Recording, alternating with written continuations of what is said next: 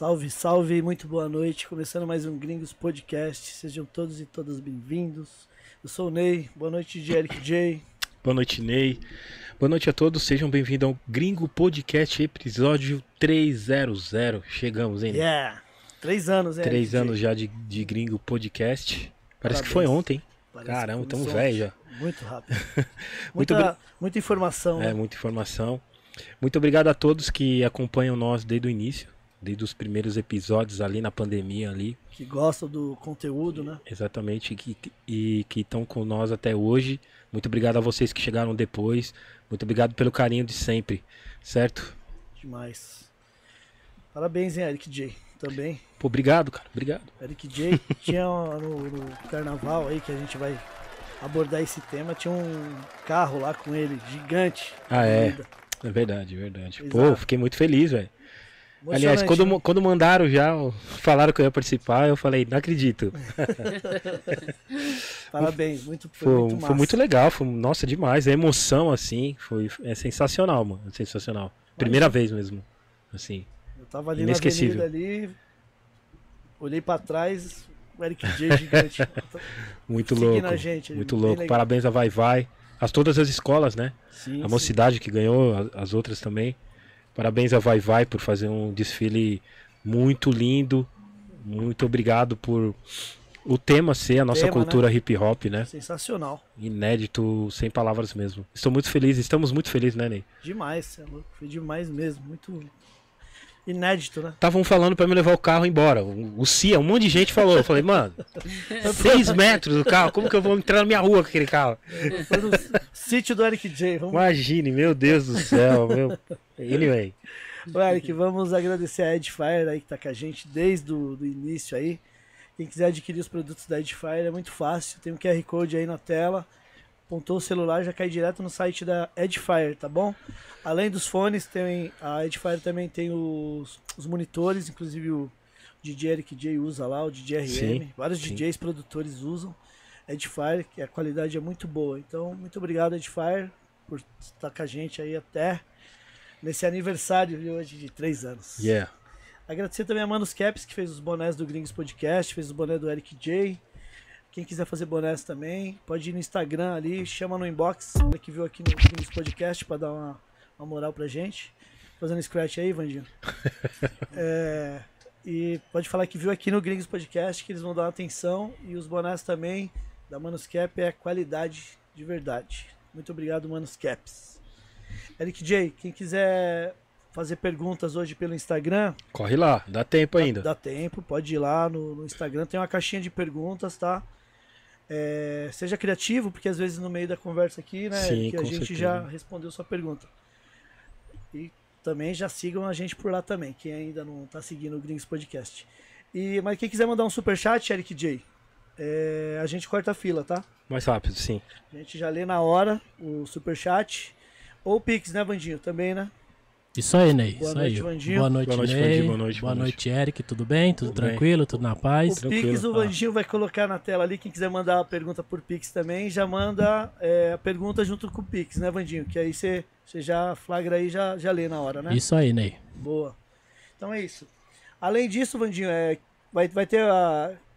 Vai concorrer hoje a entrada do Encontro Sim, das Tribos? do Encontro das Tribos, a gente Certo. vai colocar, co- vai estar valendo uma, né? Isso? Colocou- entrada, isso. Uma entrada. Então quem mandar o maior valor, fazendo Certo. a pergunta, tudo, ganha uma entrada, certo? Ganha uma entrada e ganha um, um brinde também que a nossa convidada trouxe aqui, tá? Um, Ó, um kit. Aí sim, Daqui a pouco a Opa. gente mostra. especial Tá três anos mesmo, É. hein? Aí sim. Daqui a pouco a gente mostra. Calma aí. Então só pro pessoal entender, ó, vai ficar um QR Code no canto, tá? E aí o pessoal pode mandar direto nele, tá bom, boa, Ney? boa. Isso, já manda a pergunta, tá? Isso. Ou então, se ele quiser, pode mandar direto no, no número que tá aparecendo na tela aí, ó. Vai Eu- aparecer na tela. É o 11 9 1402 6811, o número. Isso. Certo? Repete pra mim, por favor. 11 9 1402 6811. Ou 9 47 45 88.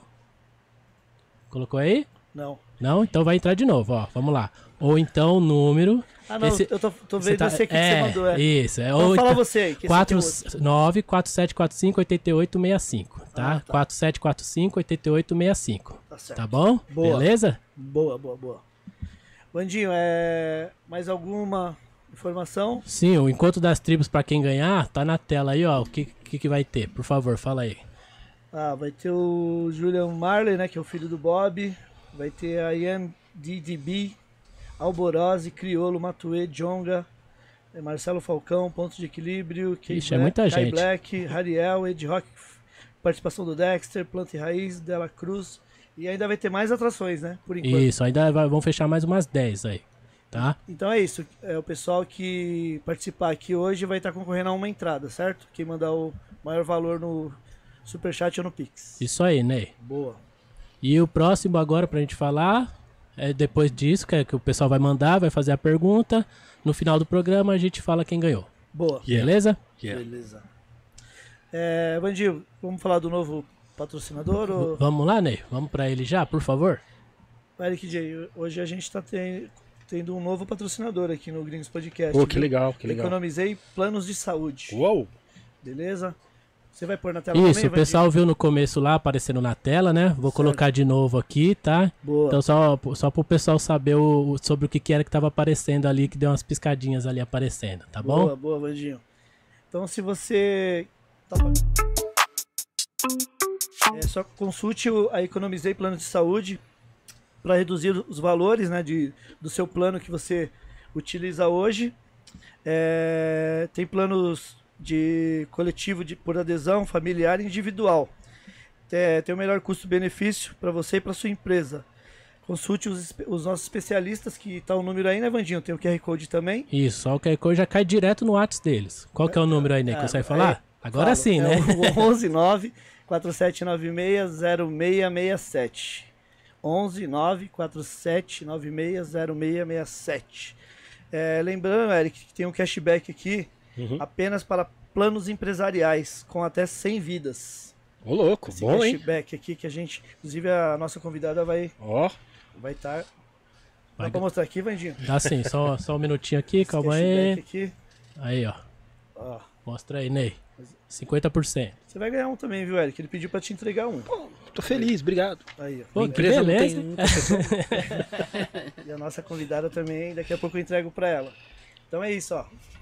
É, e além disso, Vandinho, esse, é, tem, quem fechar né, o, o plano empresarial, 50% volta de cashback, tá? legal, hein?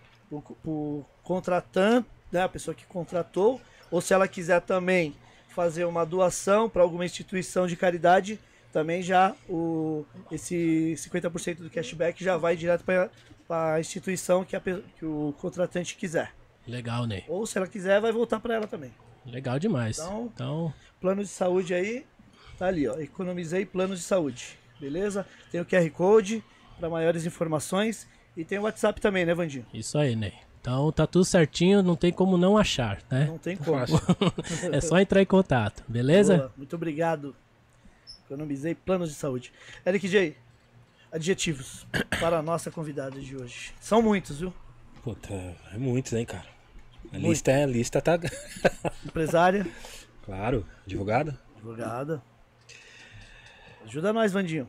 Ixi, ela tem tantos, filho. Porque ela já fez um monte. Antes disso, antes de, Ah, ser, antes de ser advogada, tudo cursar direito, ela fez várias coisas. Meu Vai- Deus vai- do céu, é tra- muita- tra- Trabalhou em, em casa, tudo, não foi pra- de empregada. Ela fez um monte de coisa, velho. A história é gigante aqui. Sim, sim, sim. Porque o pessoal só sabe da, da partir do direito, né? Mas antes do direito teve uma caminhada gigante, velho. Gigantesca. Gigantesca, mano. Então vamos lá, então. É assim, pra mim, vanguarda, tá? E depois eu explico por que no, no, decorrer- no decorrer do papo aqui. Vanguarda. CEO da Bugnipe. A presidenta. É. Ó, aqui, ó, a minha. Ó, ó o meu kit hoje aqui. Bug Week. Que, Que é um mais? evento Gente do céu. maravilhoso. Que responsa o programa de hoje. Mais um de com responsa master, né? E estamos felizes, né? Porque é um de aniversário. Exatamente. E a gente queria muito ela. A gente tentou muito ano passado. É, o passe tá caro. Cada vez que é ano que passa, vai ficando mais caro, entendeu? né? Negociação, né, Eric? Negociação difícil. Mas Agora, conseguimos. agora transmite futebol feminino, tudo. Então Uau! tá mais difícil o passe. Agora Meu daqui a Deus pouco do vem céu. os árabes também. Não, aí. Fica Meu Deus. difícil, velho. Vamos lá então? Fica quase. Meu Deus. Eliane Dias, boa noite. Muito obrigado pela sua presença no nosso humilde básico underground gringo podcast. Estamos muito felizes em tê-la aqui no programa de 300, aniversário. Estamos com sorte, gente. Muito obrigado, Linha. Obrigado. Eu que agradeço, estou muito feliz de estar aqui. Tô, muito, tô, tô, meio gripadinha, então essa voz, essa voz estranha aqui é uma voz de gripada. Mas é, eu fiz o teste Covid, não é Covid, é só gripe mesmo, yeah. não é, é, Como é que se fala? Esse, esse outro esse outro do bichinho do mosquito aí. Dengue. Não é dengue, não é Covid. é só gripe mesmo, uma gripe levezinha que tá chegando aí, porque eu abusei bastante no carnaval, graças a Deus. Ai, agora eu tomo um remédio de gripe. De gripe. Eu estou muito feliz de estar aqui com vocês. Sinto-me muito honrada de estar aqui com vocês. Achei esse podcast incrível, muito original. Obrigado. Muito original. Amei, amei todos os detalhes. amei todos os detalhes e vou dar uma melhor aqui pra Pô. gente fazer uma entrega linda nesse Pô. programa de aniversário. Pô, legal, muito obrigado. Muito obrigado. Tem uns brindes aqui, tá, Eliane? Ó, Tem uns já aqui, vamos ó. começar com o cashback aqui da, do plano de saúde empresarial aqui. Certo? Economizei. Ela vai levar um, tá, Vandinho? Lá pra bug. Ah, adoro esse, adoro esse negócio de ganhar brinde, cashback, 50% de desconto no plano yeah. de saúde. Economizei. Eu adorei, porque eu gosto de. Eu gosto, gente. Quer ver uma pessoa feliz, dá mimo pra mim. Então tá chegando mais aqui. Ele, ó, tem o, um, um mimo aqui também na caneca personalizada pelo Airbase, que é um. Além de membro do Gringos Podcast, ele faz canecas personalizadas para os nossos convidados. Ai, Essa é a sua. Linda. Tá? Já vou contratar, tem o telefone dele aqui? Tem, eu te passo. Pode e, me dar o telefone dele aqui, que eu já vou contratar o Airbase aqui para fazer canecas pra gente. É. Inclusive, quem quiser também fazer caneca, pode ir ali direto no Instagram dele, AirbaseBR no Instagram. E Ney, só pra ela entender, essa data é da, da outra vez que você já vinha. Então eu é, já tava, então tava, ficou, tava, já tava... tava te esperando aí, entendeu? Já. Já tava me esperando, né? Isso. Ai, perdão, gente. Perdão, perdão. Não, aquela vez você ficou doente também, então é, é. é acontece. O Eliane, tem aqui também um voucher de 500 pratas aqui para você fazer uma tatu ali no Bronx Tatu. Fica ali Ai, na Zona graças Leste. a Deus, tô louca para fazer uma tatuagem, gente. Chegou a hora. Juro, chegou a hora. Me espera aí, meu querido, que eu quero fazer uma tatuagem maravilhosa que eu decidi que eu vou fazer. Aí, uma tatuagem bem aqui assim. Chegou a hora. Bem, bem aqui assim eu vou fazer Espero que não doa. não, vai doer, não. Hum. Lembrando que o Bronx fica ali na Zona Leste de São Paulo, ali na Celso Garcia, próximo do metrô Carrão. Quem quiser saber mais sobre o trabalho do Bronx, pode ir no Instagram ali, arroba Bronx Tatu. Beleza? Obrigado, Bronx. Bronx Tatu, me espera que eu vou fazer um, uma tatuagem, um leque de oiá aqui no meu braço. Aqui. Yeah. Espera aí, que já está decidido. Aí, Bronx. Já, já reserva a data. Já. É. Você vai passar agora as imagens ou não? Já vou colocar. Se quiser, então, quer falar, de, porque a gente tá ainda emocionado Estamos, com isso. Tá quente ainda. Tá quente, então já vou colocar já. As imagens do carnaval? Isso, já vou Sim. colocar aqui. Eu que eu preparei um negócio especial aqui pra vocês aqui. Pode ficar cegado, Eric. Aí, ah, olha lá.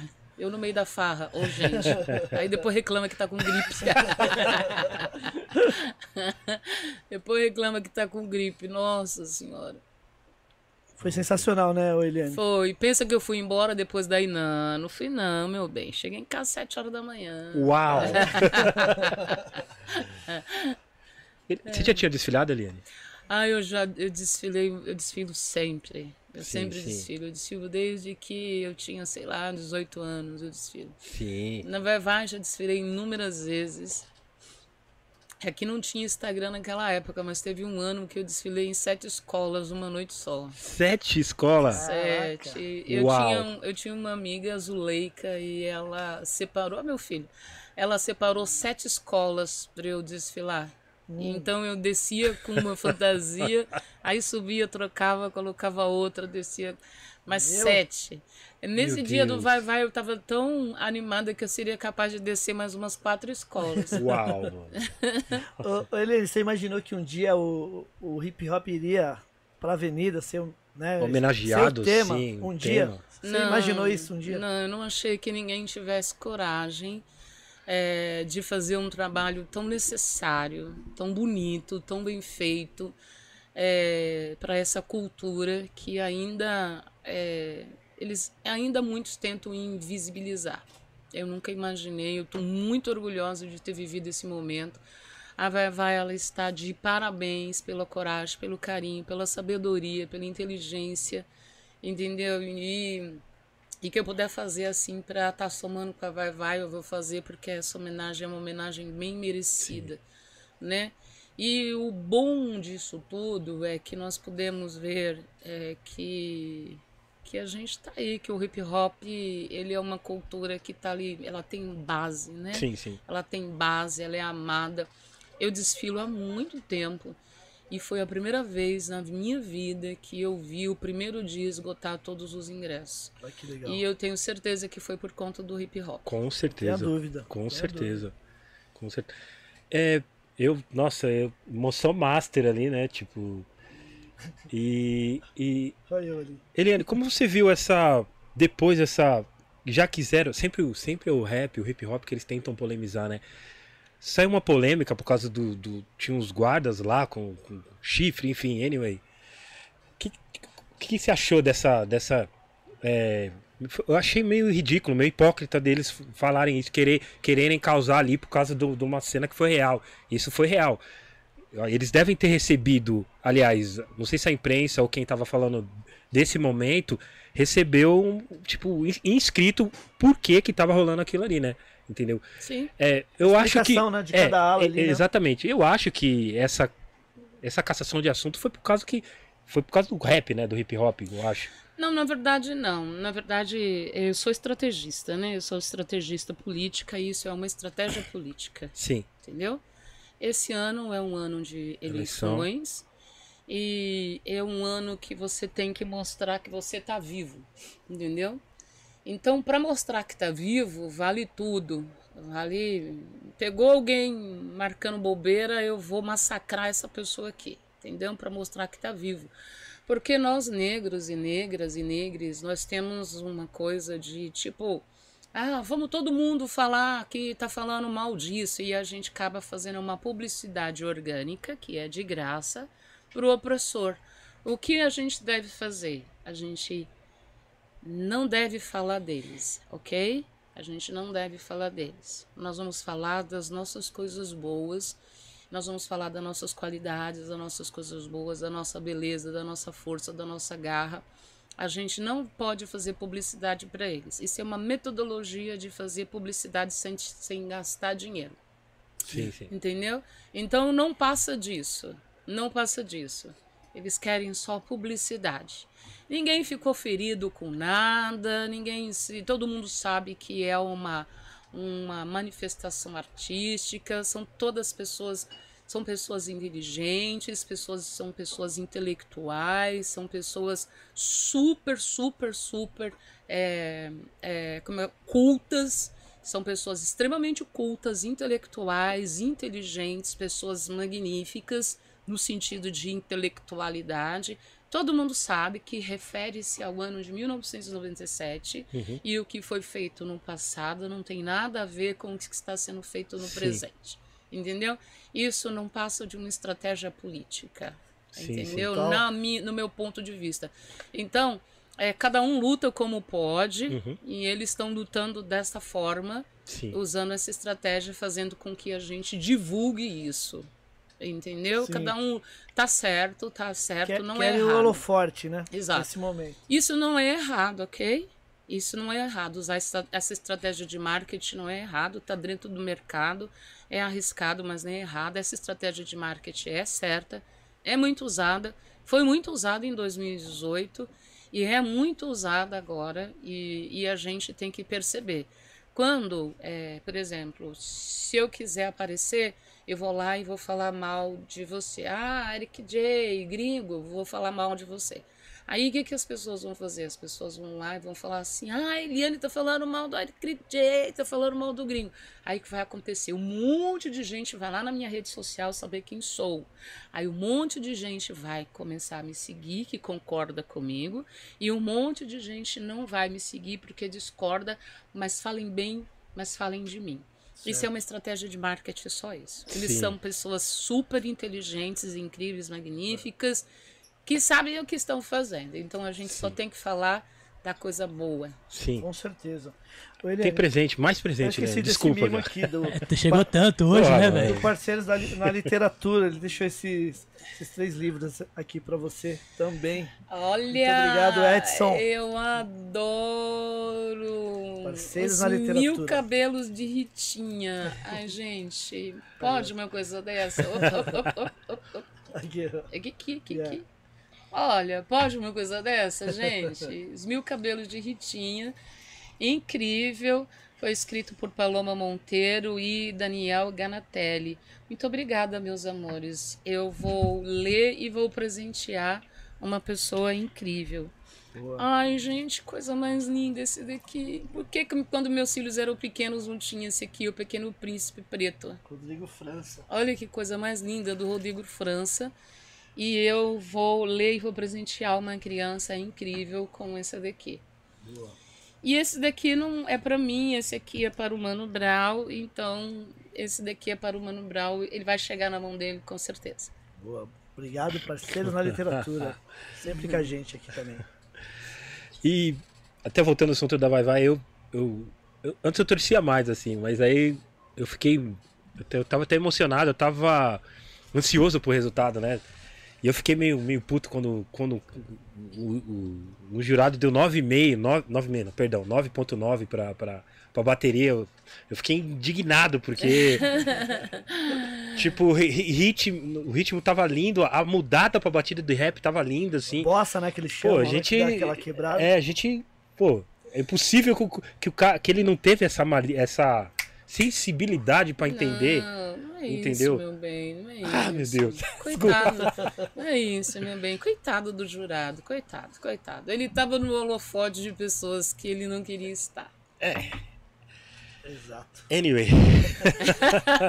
Você entendeu agora? Entendi, entendi. É, coitado do jurado. Tem piedade do jurado, tem piedade. Eu sou. Eu sou. Às vezes eu sou chamada de, de pessoa mais perigosa do Brasil. por conta dessas coisas. Eu tenho essa eu tenho esse feeling, né? Eu consigo visualizar essas coisas e não ser manipulada pelo opressor, né? Então, Sim. não vamos brigar com o jurado não, porque o jurado, ele só estava tirando nele da reta, coitado. Sim. Entendeu? Entendi, claro, Entendeu? claro, Eu também tenho vontade, eu também tenho vontade de xingar muito, eu tenho vontade de brigar muito, eu tenho vontade olha, se eu fosse fazer tudo que eu tenho vontade de fazer, eu ia quebrar meu réu primário saindo daqui agora, entendeu? mas, hoje, mas hoje a gente tem que ter um equilíbrio emocional para poder lidar com as situações que não são propostas, né? Sim. Sim. Teve, teve ocasiões, logicamente, na, na, na, sua, na sua carreira, na sua vida, que tirou a Eliane do sério mesmo, assim? Você teve que trabalhar isso? Olha, teve sim ocasiões que, que, que me tiraram de, do sério e eu tive que refletir sobre isso depois. E aí, depois dessa reflexão, eu vi aonde foi, é, onde me foi beneficente e aonde foi me, me prejudicou. E aí, todas as vezes que eu tive atitudes impensadas, eu fui extremamente prejudicada. E, e eu não consegui o resultado que eu queria. Entendeu? Então agora eu, eu, eu tenho um autocontrole e aí eu consigo chegar num objetivo que eu quero. As pessoas se irritam bastante comigo, mas eu, eu mas eu não me irrito muito mais com as pessoas. Eu tenho um, um controle assim. Eu sou. Eu, eu, eu, eu sou. É, como se fala? Eu sou estrategista, né? Eu penso. Então hoje, é, a maioria das vezes, o que está no comando é o meu raciocínio, não o meu sentimento. Ótimo, bom, nossa. Bom. Você, você, aprendeu a, a, ser assim? Você, foi uma, uma fórmula, um jeito melhor de tipo não acabar se perdendo, se estressando com as pessoas? Ou sempre quando você vê uma parada, você pensar em, em no game, assim, na questão de tipo ser estrategista? Na verdade, assim, eu aprendi com o tempo de que a pessoa que me, que me estressa, ela me manipula. Né? Eu sou advogada, eu não bebo, eu não uso nenhum tipo de. de... Não sou contra ninguém, tá? Para mim tá, tá valendo, o importante é você ser feliz. Eu não bebo, eu não uso nenhum tipo de coisa que me tire, tire meu cérebro, deixe meu cérebro relaxado. Eu não faço nada para relaxar o meu cérebro. O máximo que eu faço é tomar um chá, assim, para relaxar o cérebro, tomar água. E aí, o que acontece? É, eu percebi que a pessoa que me tirava do sério, ela estava me manipulando. Então, ela estava me comandando, ela estava fazendo aquilo que ela queria que eu fizesse. E nas eleições de 2018, eu fui até numa manifestação do meu oponente e aí eu cheguei nessa manifestação, foi o primeiro dia que eu fiquei, eu era de extrema direita, de extrema esquerda, ai Deus que me perdoe, extrema direita. Vou bater na bandeira. eu era de extrema esquerda, hoje eu sou, tô mais pro centro, né? Então, mas eu era de extrema esquerda e eu fui numa manifestação de extrema direita. E, e aí eu fiquei calada, num autocontrole, eu fiquei com. Eu somatizei, fiquei com tudo infeccionado, as amígdalas, a laringe, a faringe, tudo ficou infeccionado. Eu tomei medicamento muito forte, de 500 miligramas, depois de 800 miligramas, e não me curava. E, e aí uma pessoa me disse que eu tinha que tomar cristal líquido, que eu tinha que fazer gargarejo com cristal líquido, porque eu não falei o que eu tinha que falar. E aí eu vi o quanto eu me prejudicava, é, deixando as pessoas sendo, deixando as pessoas me manipular. Então eu falei agora não, agora a pessoa vai enlouquecer, mas ela não vai mais me manipular. Então a pessoa que te irrita, ela te manipula. Entendeu? Sim, entendi. Ela tá no, no, no comando. Se eu começar a gritar com você aqui agora, e você gritar comigo, eu estou comandando você. E vice-versa. Agora, para fazer eu gritar demora. Eliane Dias.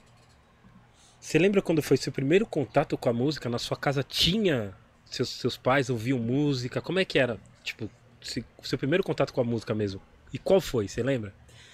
Olha, eu faço parte daquela música do Racionais Negro Drama lá. Minha mãe é mãe solo. Uhum. Eu não tenho pai, nunca Sim. vi meu pai, não conheço. É, meu pai, eu, é, eu soube por terceiros que ele é falecido e ele tem família, ele tem mais, ele tem mais um casal de filhos e esses filhos não querem me conhecer. Os meus irmãos, por parte de pai, eles não querem me conhecer e beleza também. E, e talvez para mim isso até seja melhor, né? Uhum. Um problema menos na minha vida. E, e, na minha casa, a minha mãe, ela é muito, ela é muito alegre, a minha mãe, é muito festeira, né? Então a gente tinha uma, uma radiola, uma radiovitrola desse tamanho, bem grande assim, que a minha mãe ouvia muito samba em casa, a gente ouvia Sim. muito samba, muito Matinho da Vila, ouvia muito Valdir Soriano, Uau, Diana, Diana Diana, e a minha mãe ia muito. Todo final de semana, minha mãe ia pro baile, pro Asa Branca. A minha mãe ia para um, pra um baile que tinha ali na Brigadeiro. Então, na minha casa sempre teve muita música, muita música, muita. Eu tive casa aos 12 anos de idade, antes dos 12 eu não tinha casa. Uhum. Eu morava na casa de uma pessoa, de outra, na casa de uma pessoa, de outra. E eu sou muito feliz, sou muito sortuda de ter poder, podido viver essa experiência sem sofrer nenhum tipo de abuso, nenhum tipo de violência. Nessas casas que eu morei, na casa das pessoas, eu, eu não fui abusada, eu não apanhei, sabe? Então, eu sou muito agradecida de poder ter vivido isso. E aí, quando eu completei 12 anos, a minha mãe construiu o primeiro barraco lá no Parque Santa Amélia. E aí eu tive casa, foi legal pra caramba, e a gente ouvia, a gente ouvia muita música. E depois eu comecei, é, uma época tinha aqueles bailinhos, né? Tinha de garagem é, ou os bailinhos? De, ga de garagem mesmo, Sim. né? Então. Todo eu, lugar tinha essa Tinha, bailes. era maravilhoso, gente, aqueles bailinhos de garagem. E o primeiro salão que eu fui curtir foi o Stop Roller. Travessa da Avenida Santo Amaro, eu participei de um grupo de dança lá, dançava. Eu ia pro salão só para dançar.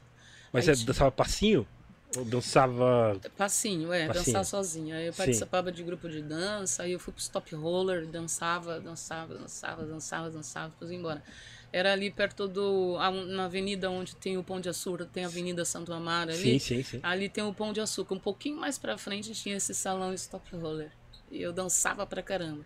Mas, mais novinha, eu conheci Vinícius de Moraes, que minha mãe trabalhava de Sim. doméstica lá. Então, Vinícius de Moraes, Toquinho, Belchior, é, Simone. Né? Então, a primeira lembrança com a música vem desses artistas assim, com 5, 6 anos. Boa. Sim. Show. Então você dança, então já, já é um elemento do hip hop já? A Eliane já era um elemento Já do era. hip hop ali? Não? Dançarina, né? Big Girl. Você já tentou ser big girl já? Ele... Não. não, não, não, não. Eu era muito tímida. Você já cantou? Você já cantou? Cantava? Não, não, cantar não. Eu, eu- gente, se eu cantar parabéns a você, eu desafio, né? eu, eu danço, eu gosto de dançar. Não sou uma dançarina profissional, imagina. Eu danço o que tem o básico do básico do básico. Eu já era meio. Quando, quando novinha, eu tinha mais intimidade com a dança. Aí depois eu comecei a namorar e fiquei mais tímida, e, e aí parei de dançar. E aí, conforme o tempo foi passando, aí me tornei, fui estudar, me tornei Sim. advogada, fui ver outras coisas. Eu não gostava muito de como eu era vista, é, então eu era sexualmente vista de uma forma sexy e, e eu não gostava de ser vista dessa forma dançando, de ser sexy dançando. Eu acho super bonito, mas eu não gostava de ser vista sexy dançando. E aí eu fui diminuindo, diminuindo. Até que hoje eu só danço dois pra lá e dois pra cá. Sai uns passinhos ainda, Eliane? Ah, sai. Passinho bem básico ainda sai ainda. Ó, mas tinha, tinha, tinha estilo pra dançar, ó. Viu? Tinha estilo, tinha estilão, ó. tinha estilo, dava pra fazer, um, no- deitar no chão ali e dar uns moinhos, uns negócios aí, ó. Ah, eu amo essa foto, gente. Eu amo, amo, amo, amo demais essa foto. Onde que é essa foto, Eliane? Essa foto foi no Núcleo de Consciência Negra, foi a minha primeira festa de aniversário. Até essa data eu nunca tinha tido uma festa de aniversário. Legal. E essa foi a primeira festa que o pessoal do Núcleo de Consciência Negra na, na USP eles fizeram para mim. E é um dia muito feliz da minha vida, assim, porque eu tô assim com os braços para cima, porque eu fiquei muito feliz mesmo. Felizona ali. Eu acho que todo mundo tem que ter festa de aniversário e essa foi a minha primeira festa de aniversário na vida. Então é um dia muito especial. Eu, eu gosto muito dessa foto. Que legal. Eliane, você lembra do primeiro rap que você ouviu? O primeiro rap que eu. Era balanço ou era rap na época? Não, na verdade, assim, eu tive intimidade com rap com o Pedro Paulo. Eu não tinha tido intimidade com rap antes. Né? Eu conheci. O Pedro Paulo é o MB para nós e o Mano Brown para vocês. Né? Então a gente, na, a gente no trabalho a gente chama ele de MB porque fica mais curto, porque fala o nome dele toda hora, né? Sim. Então a gente resolveu ser bem paulista. Paulista fala só a metade. Pode né? crer, pode crer. A gente resolveu ser bem paulista e eu tive acesso ao rap quando eu comecei a me relacionar com a MB. Sim. Até lá eu não tinha acesso ao rap. Eu, Você eu- nunca tinha ouvido nada assim? Tipo, não, eu curtia outras coisas. Eu curtia o clube, o clube Os Carlos, o clube Sim. Holmes. Eu curtia essas coisas. já era né? nostalgia, né? Já, é. Festa nostalgia, né? Sim, eu curtia nostalgia, exatamente. Era o Clube Holmes, era os Sim. Carlos, era é, aquele clube maravilhoso que tinha na entrada do Grajaú. E a gente ia com a família. Então eu, clube, eu, ia, eu curtia clubes sociais negros, eu não tinha essa intimidade. Eu só Sim. andava de salto alto. Eu só andava de salto alto, eu não colocava uma calça jeans, eu não colocava um tênis. Eu era bem. Eu, eu só salto alto e tênis. e Só salto alto e saia. Eu não tinha uma calça jeans, eu não tinha um tênis. E aí, quando eu conheci o MB, o dia que eu conheci, eu estava de salto alto de conjunto de seda, assim, né? Cabelinho curtinho, assim. E aí eu comecei a, a, a. A gente começou a se relacionar, e nessa de começar a se relacionar, ele me levou para a primeira festa que eu fui com ele, a segunda, na verdade. Eu fui para Santo André, Clubhouse? Clubhouse de Santo André. Foi aí que eu comecei a ter intimidade com rap ah, clu- no Clubhouse de Santo André. Aí eu achei aquele lance bem legal, era menos responsabilidade, era mais à vontade, era legal, assim, tipo, a gente podia ir de tênis, sabe? Eu não tinha tênis, era incrível, eu não tinha tênis, não tinha calça jeans. Aí eu tive que me virar com tênis, com calça jeans, foi legal pra caramba. Aí eu curti essa intimi essa liberdade, eu não tinha essa liberdade. sim, sim. E aí o primeiro rap, primeiro rap do Racionais eu vi fazer, né? Que foi é, Pânico na Zona Sul, uhum. né? Então eu tenho até a foto da, da de quando essa música estava sendo escrita. Que então louco, foi, é, louco. Eu tenho essa foto de, de registro, hein? É, eu tenho essa foto de quando essa música estava sendo escrita. E, e de lá para cá eu comecei a ter intimidade com rap. Show. Nossa, que legal. Eu ia até perguntar aqui quais os grupos favoritos da época, mas não sei nem falar, né? Sim. Ah, não, eu conheci todos eles, assim. Não, não, não. Eu sempre fui, entre aspas, é, eu sempre fui aquela música do Racionais, O Homem Invisível, né? Sim. Racionais tem uma música que é O Homem Invisível, sim, né? Então eu sempre fui essa, a mulher invisível. Sempre estive ali, mas ninguém nunca me viu. E eu vi tudo, tudo, ah, todos os acontecimentos, né? Então eu vi tudo que se passou uhum. com Taíde, com Enidinaldinho. Eu vi é, a sua carreira, gringo, todo sim, mundo. Sim, sim. Acompanhei todo mundo. Todo mundo eu, eu, eu acompanho, né? Legal, legal. É, DJ 1, todo mundo. Legal. Sim, sim. Quando foi seu primeiro contato com o movimento negro, assim? Você o primeiro contrato, o contato, o contato é na minha casa mesmo, né? A gente uhum. tinha essa coisa, né? A minha mãe, sim. ela ia para os bailes, mas para os bailes de preto. Sim, sim. Né? Eu ia para os clubes sociais pretos, né? Sim, eu, sim, eu sim. sempre estive em festa de pretos, sim. sempre estive. Apesar de eu, passe, eu, eu passar em todos os lugares, mas eu sempre estive com os meus, assim né? Sim, sim. É, no Clube Holmes, eu não sei se vocês chegaram Nossa, aí, Clube mas Holmes é. era só preto que ia no Clube Holmes. Os Carlos também eram só preto, né? Então eu ia para esses lugares. Eu ia para os clubes sociais pretos em Campinas, eu ia para o Clube Social Preto em Minas, né? Em Poço Fundo. Sim. Eu sempre estive nesse mundo aqui, nesse mundo.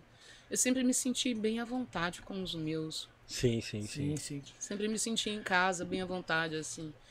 Eu, na verdade, eu gosto de ficar com quem gosta de mim. Eu não fico mendigando a atenção de ninguém, não. Sim, sim. Boa. Ótimo. Ótimo. Hum, assim que é. e é, depois, quanto tempo assim, depois que você. Quando você começou a. Se, você estudou, beleza. Quando, quando foi que você foi se formar assim? Aliás, você já tinha vontade de ser? Tipo, advogada ou não? Foi a primeira.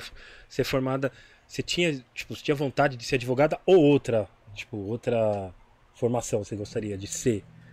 Olha, eu fiz. De ter sido, né? Perdão. Eu fiz, eu fiz N coisas e eu tenho vontade de fazer muita coisa ainda, uhum. né? Mas eu, eu escolhi ser advogada por uma, uma, uma ordem. É, uma ordem do destino, né? É, o acaso ele não existe, né? ele não existe, não é por um acaso, né? Eu li outro dia que acasos são pequenos milagres de Deus, Sim. né? Que então não é por um acaso. Um acaso é desculpa para, para pequenos milagres de Deus.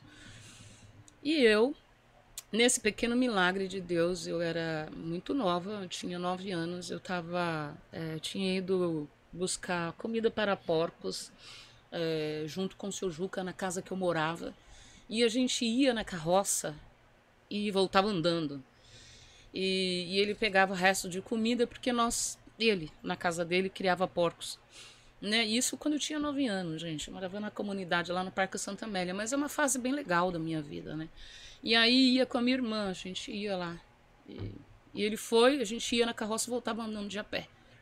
Nessa de voltar andando de a pé, eu achei um livro da Carolina Maria de Jesus no lixo. E graças a Deus não tinha ninguém lá para dizer para eu não pôr a mão no lixo, entendeu? Não tinha ninguém, porque o seu Juca tava carregando a carroça, eu tava Sim. brincando com a minha irmã. E a criança periférica, bota a mão no lixo mesmo, na boa, de boa, sem problema nenhum, né? E não morre, não. Tô aqui.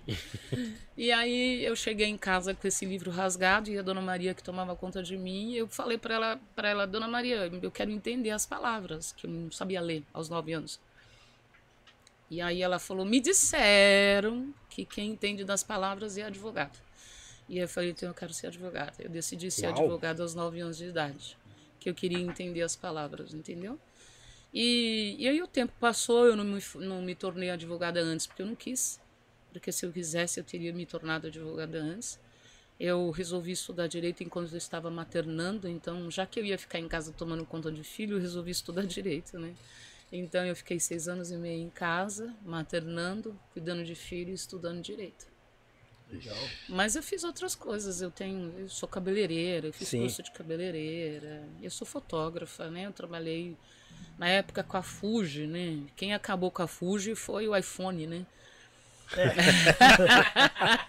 Boa. Porque os caras é. vieram né, já com a qualidade igual a dos caras, né? Pois é, quem, quem acabou com a Fuji foi o iPhone, né? Mas eu ainda gosto, eu gosto. Eu ainda tenho máquinas fotográficas, eu tenho Nikon, né? Eu tenho máquina fotográfica com lente com lente de 10mm, de 5mm, de, de, de eu tenho lente de 10, de 5 e de 8 milímetros. Então eu tenho Sim. algumas máquinas fotográficas da Nikon. Eu gosto de fotografar ainda, ainda uso o filme. O filme. O filme de revelar? De revelar. Analógico, né? Nossa, é. old school eu master. Uso, é, eu uso o filme, eu uso o filme de revelar, ainda uso Uau. preto e branco, ainda abro abro. Tem a... aqueles do, do, binóculo lá que você olha assim. É, miliano, esse aí é miliano. Não, ainda quando eu quero uma exposição maior, eu, eu, eu abro lá, eu quero você, uma exposição Você mesmo manipula? Sim, eu oh, mesmo. Legal. É. Eu tinha um laboratório, um mini laboratório, do tamanho desse coisa aqui. Um laboratóriozinho para fazer revelação. Certo. Desse tamanhozinho aqui, ó. Eu fazia as minhas revelações, né? Então, eu gosto pra caramba de fotografar. Eu, eu, até um ano retrasado eu queria entrar num concurso de fotografia, acabou que eu não consegui fotografar o suficiente, mas eu ainda estou nesse projeto ainda de, de sair com a minha máquina, fotografar. Eu tenho bastante coisa fotografada, vou fazer. eu posso um... mostrar book aí, um livro. Fazer hein? um book. É, eu fotografo, eu gosto de fotografar. Então eu, já, eu sou fotógrafa, eu já fui costureira. Sim, né? sim, sim. Costureira, cabeleireira, fotógrafa. Agora eu posso trabalhar no aplicativo, eu tenho um carro black. eu sou motorista, posso trabalhar num carro, eu tenho um carro black, dá para ser para no aplicativo. A gente se vira, gente, a gente se, se vira. Mas assim, você continua se atualizando ou, ou, não muda muito sobre da questão da fotografia assim? Não, você, continuo... procura tipo, tipo às vezes tem uns plugins, algumas coisas que deixam mais bonita a foto, e tal. Continuo. Continuo. Ah, legal. Continuo legal. me atualizando. Eu gosto, eu vejo aí é, o, qual é o Pix que, né? Qual é sim, o Pix sim. que vai. O Megapix, né? Quando a gente fala Pix, não é o dinheiro, a gente. O Megapix é o que, que, que faz sim. com que as cores sejam mais próximas do possível. Quais são as cores mais naturais, né? Então você tem uma visão já de, foto, de profissional, por exemplo. Se você vê uma foto não tá legal, você fala puta, poderia ter sido melhor essa sim, foto. Você já tem. É, é, que a gente não tem. Ah, pra nós tá, tá, tá bom, tá bom. Mas você já não. tem outra visão, né? Tipo, sim. os detalhes. Não, mas falta mais luz, mais. Sim. Sabe, sabe? Sim, eu sei o enquadramento, a luz, tirar sim. o teto, montar o teto, fazer edição. Não grandes edições pequenas edições Sim. eu já faço edição. O meu, o meu iPhone, ele não é um iPhone para mostrar para as pessoas, é um iPhone para ser usado a meu favor. Então eu sei pelo menos editar no meu iPhone, eu sei fazer edição. Vou lá, edito, aumento, diminui, faz tudo que tem que ser feito. Sim. Uso a exposição, tudo direitinho. Que legal. Para vídeo você também tem essa essa não, visão assim? Para vídeo eu não tenho muito não. Eu tenho eu sei, eu não sei me, me colocar assim, né? Não sei fazer. Eu sei fazer pequenas edições de vídeo, não sim. tanto quanto fotografia. Fotografia eu trabalhei com isso, sim, né? Sim. Então eu fui fazer curso fora de São Paulo. Então eu gosto. Ah, não. Então outro nível, né? Agora eu cê, gosto de estudar. Você entendeu que eu falei que tinha várias, né? Porque não, ela tem, foi cos, uma lista, costureira, né, doméstica, foi várias coisas, entendeu? Fotógrafa. Do, é, babá. Babá. Uhum. É, é, atendimento ao cliente. Sim, saque, eu fazia saque. Puta, sério? Isso de atendimento ao cliente. Ah, o Eric. Nossa, meu Deus do céu. Tem que ter muita paciência, gente. É, tem que ter, mas é assim, só tem empatia. É legal, assim. Na verdade, para mim, eu gostava de ser saque, é, atendimento ao cliente serviço de atendimento ao cliente eu gostava porque o desafio me, me deixava muito feliz, assim, de pegar aquela pessoa raivosa, muito puta, querendo xingar a minha mãe, puta. Uau. Imagina. É, E aí, e aí depois eu entregava o carro para ela, ela me dava presente, ficava feliz pra caramba. Ah. eu gostava do desafio. O desafio é legal, né? Você pegar uma coisa e, e transformar aquela coisa naquilo que você quer Sim. é muito incrível. É, Na época não tinha essas paradas. Hoje tem nota, né? Hoje, se você. É. Se o atendente é educado, ele consegue resolver. Se tem. Ela até pede para você dar avaliar. nota. Não tinha avaliar, não tinha na época, né? Não. Não, não, não tinha. Então eu ganhava presente. Gente, eu ganhei desde. Ah, sei lá, água até carro. Caracas, mano. Você é. conseguiu resolver meu carro. É, porque é muito. Eu ganhei é. até carro. Sério? Eu recusei o carro. Eu recusei o carro, claro, óbvio. Mas eu ganhei até carro. Assim, não quis o carro, o preço ia ser alto. o preço no ia ser way. alto. Não é, não é. é. Imagina o pessoal falar: ah, tem aqui, esse carro aqui, tá aqui na porta, esse carro é seu. Eu olhei assim e falei: Deus me livre, Pai amado. O senhor abriu ele, pelo menos, assim? Não, não eu não olhei. Quero. Não, não quero, não quero, não quero. Quero não, nem ver. Não, não, a tentação ia ser muito grande, entendeu? Eu andar de ônibus, a tentação ia ser grande, eu ia ceder, é melhor eu nem chegar perto. Minha, meu filho, quando o diabo tenta, foge, porque senão ele vence. É. Mas eu ganhava bastante coisa: calçadinhos, carro, bebida, joia, perfume, roupa de cama. E tudo isso eu ganhei, sendo saque. Uau! Ô, Vandinho, tem uma pergunta aqui já do, do, já? de um membro aqui do Greens Podcast, inclusive ele mandou um pix também. Viu? É, tá, então... tá, tá, chegando várias aqui, né? Só, então, só pra quem tá perguntando aqui como é que faz a pergunta pra ela, explica Sim. aí também fala o pessoal se tornar membro, enquanto a Eliane molha as palavras ali. Chegou, a, chegou aí, Eliane, ó, é seu aí, pode ficar à vontade, tá? Aproveitando aí, hoje a audiência tá Master Gold uhum. Plus, né, Eric? É, quem ainda não é inscrito no canal do Gringos Podcast aí, que se inscreva, por favor. Compartilhe se você gosta do nosso conteúdo.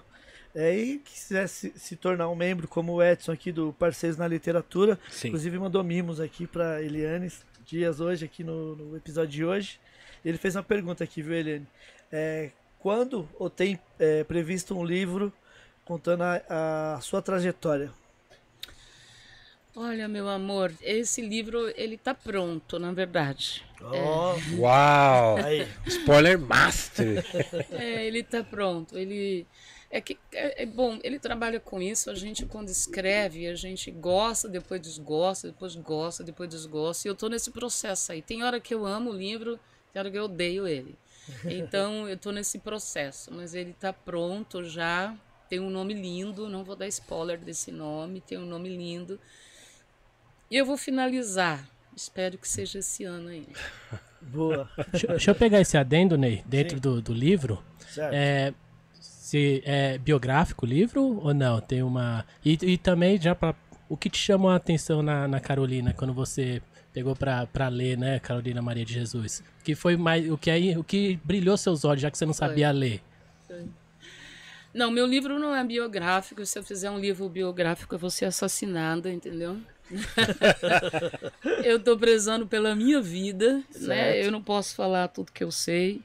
Então sou um cadeado, então não posso fazer um livro biográfico ainda não. Só se eu deixar para deixar esse livro escrito em memória, né? Depois que eu morrer, deixar aí mas ele não é, ele não é biográfico não. Ele fala um pouco sobre mim, mas é de forma bem de forma bem discreta, né?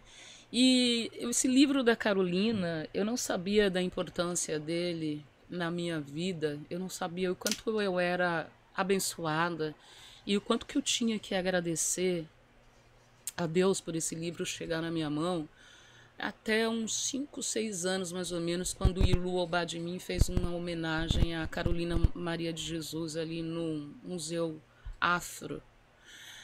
E eu trabalhava como assessora técnica parlamentar e aí eu fui representar a, a minha deputada e chegou lá, a homenagem era para Carolina. Aí eu falei, Carolina, eu tenho esse livro. Quem é a Carolina, né? E aí, há mais ou menos isso, há uns, uns, seis anos mais ou menos, é que eu vi, eu fui entender o que era aquele livro que eu tinha achado no lixo aos nove anos de idade. Por isso que eu falo que é, não existe por acaso, existem pequenos milagres de Deus que a gente denomina por acaso.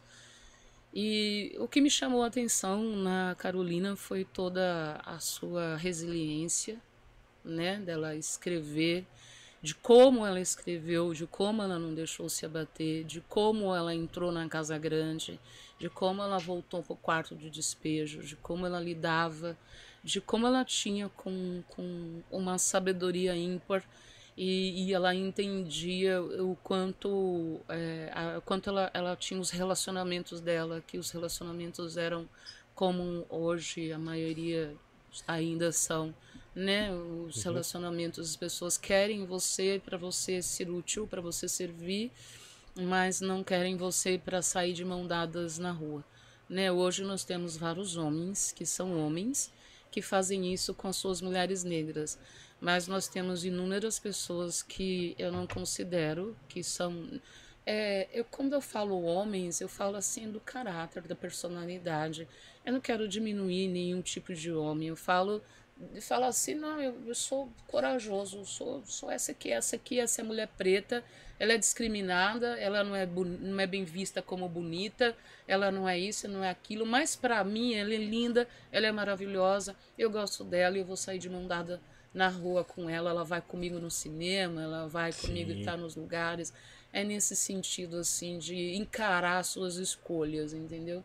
E a Carolina, o que mais me chamou a atenção nela foi toda essa coragem dela fazer toda essa trajetória, entendeu?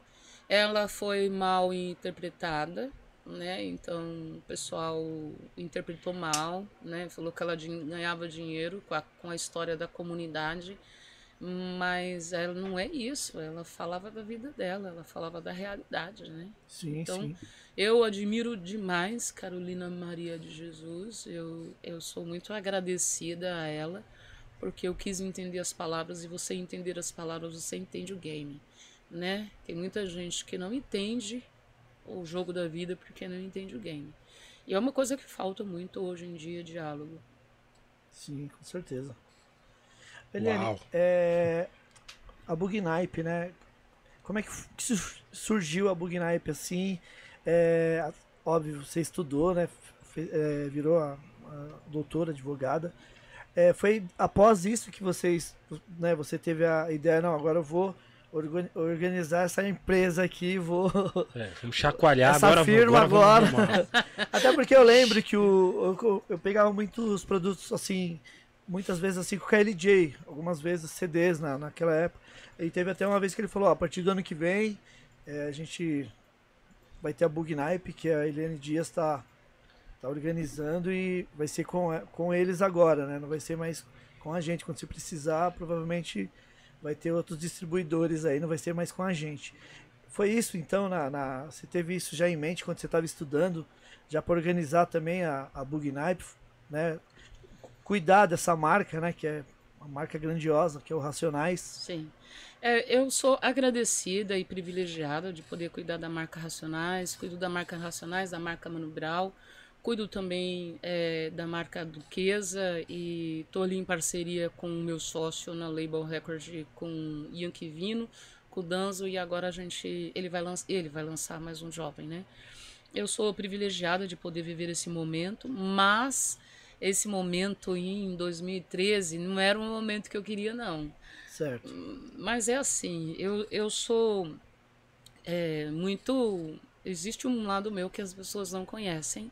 Eu sou muito de estudar a lei de atração, física quântica, 3009. Eu leio muito Bob Proctor, eu leio muito é, é, filó muitos filósofos. E aí, em 2004, eu quis tomar conta do Racionais. Em 2004, eu estudava Direito e aí estava estudando Direito Empresarial. E aí eu falei para Racionais, Racionais, deixa eu cuidar de vocês, da parte empresarial. Aí o Racionais falou assim, não, não, não, não, não, não, não, a gente não quer você perto da gente, você é muito brava, você é muito brava e ainda é casada com cara a gente não quer. Eles eram todos jovens, né? Eles não queriam uma mulher, né, um, de um dos membros colando com eles ali para não ver todo o assédio que eles sofriam. Sofreram não, que eles gostavam, né? E aí, e aí eu falei assim, se não me quiser, tem quem queira, né, meu B? Fui embora, vida que segue, isso 2004. Eu só pedi uma vez, se não me quiser, tem quem queira. E aí eu fui, eu fiz uma trajetória, eu fiz um plano de carreira eu acho que todo mundo tem que pensar nisso. Eu fiz um plano de carreira para mim.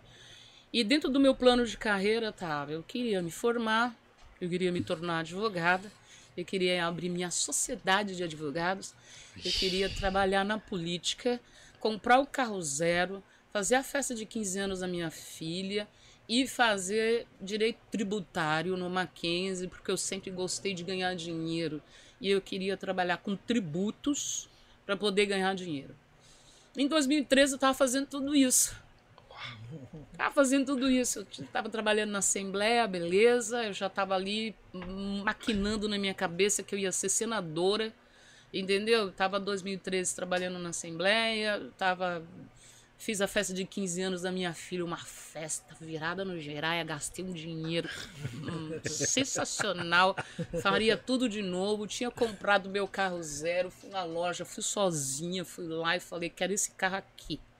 Yeah. Comprei meu carro zero e, e tinha meu escritório de advocacia, que era eu e mais uma. Mas ia ser uma sociedade de advogados. Eu queria Sim. ter muitos advogados. Tipo, ter nove advogados e eu ser a chefe, tá lá mandando, todo mundo trabalhando e eu ali mandando, entendeu? Sim. E aí chegou a proposta para eu tomar conta do Racionais. Eu levei seis meses para responder. vou Vocês pensar. me pagam. Vou, agora vou, eu que vou pensar, tá? É, levei seis meses para responder. Aí eu topei o desafio, me preparei para ficar três anos com ele. Eu me programei para ficar três anos tomando conta da banda. E tô há 13. Uau! É. Boa. Então, cuidado com o que vocês desejam, viu, gente? Aí, cuidado! Tá vendo, hein? Bom, eu tava no melhor, eu tava no melhor momento da minha vida. Escreve, nossa. Nossa. Mas então você não deu continuidade no escritório? Ou tem? Não, não, não. Não teve como eu dar continuidade no meu escritório. Eu não tinha como dar continuidade no meu escritório. É... Não dava para fazer os dois? Não, não dava para fazer os três. Nossa, gente. Na verdade, eu tinha um escritório Além do escritório, eu tinha. Além do escritório, eu tinha. É, eu trabalhava na Assembleia Sim. como assessora técnica especial parlamentar. E, e, e, tinha o escritório, eu tive que abrir mão de uma das coisas, assim. Uau. Aí eu abri mão do escritório. Então não teve jeito, de jeito nenhum. E, e como é que foi esse desafio? Como é que. Chorei. Logicamente que você estudou um pouco antes, assim. Né, estudou na questão de falar, tipo, vou ter que fazer isso, isso, aquilo, porque realmente você mudou a cara de tudo, assim, né?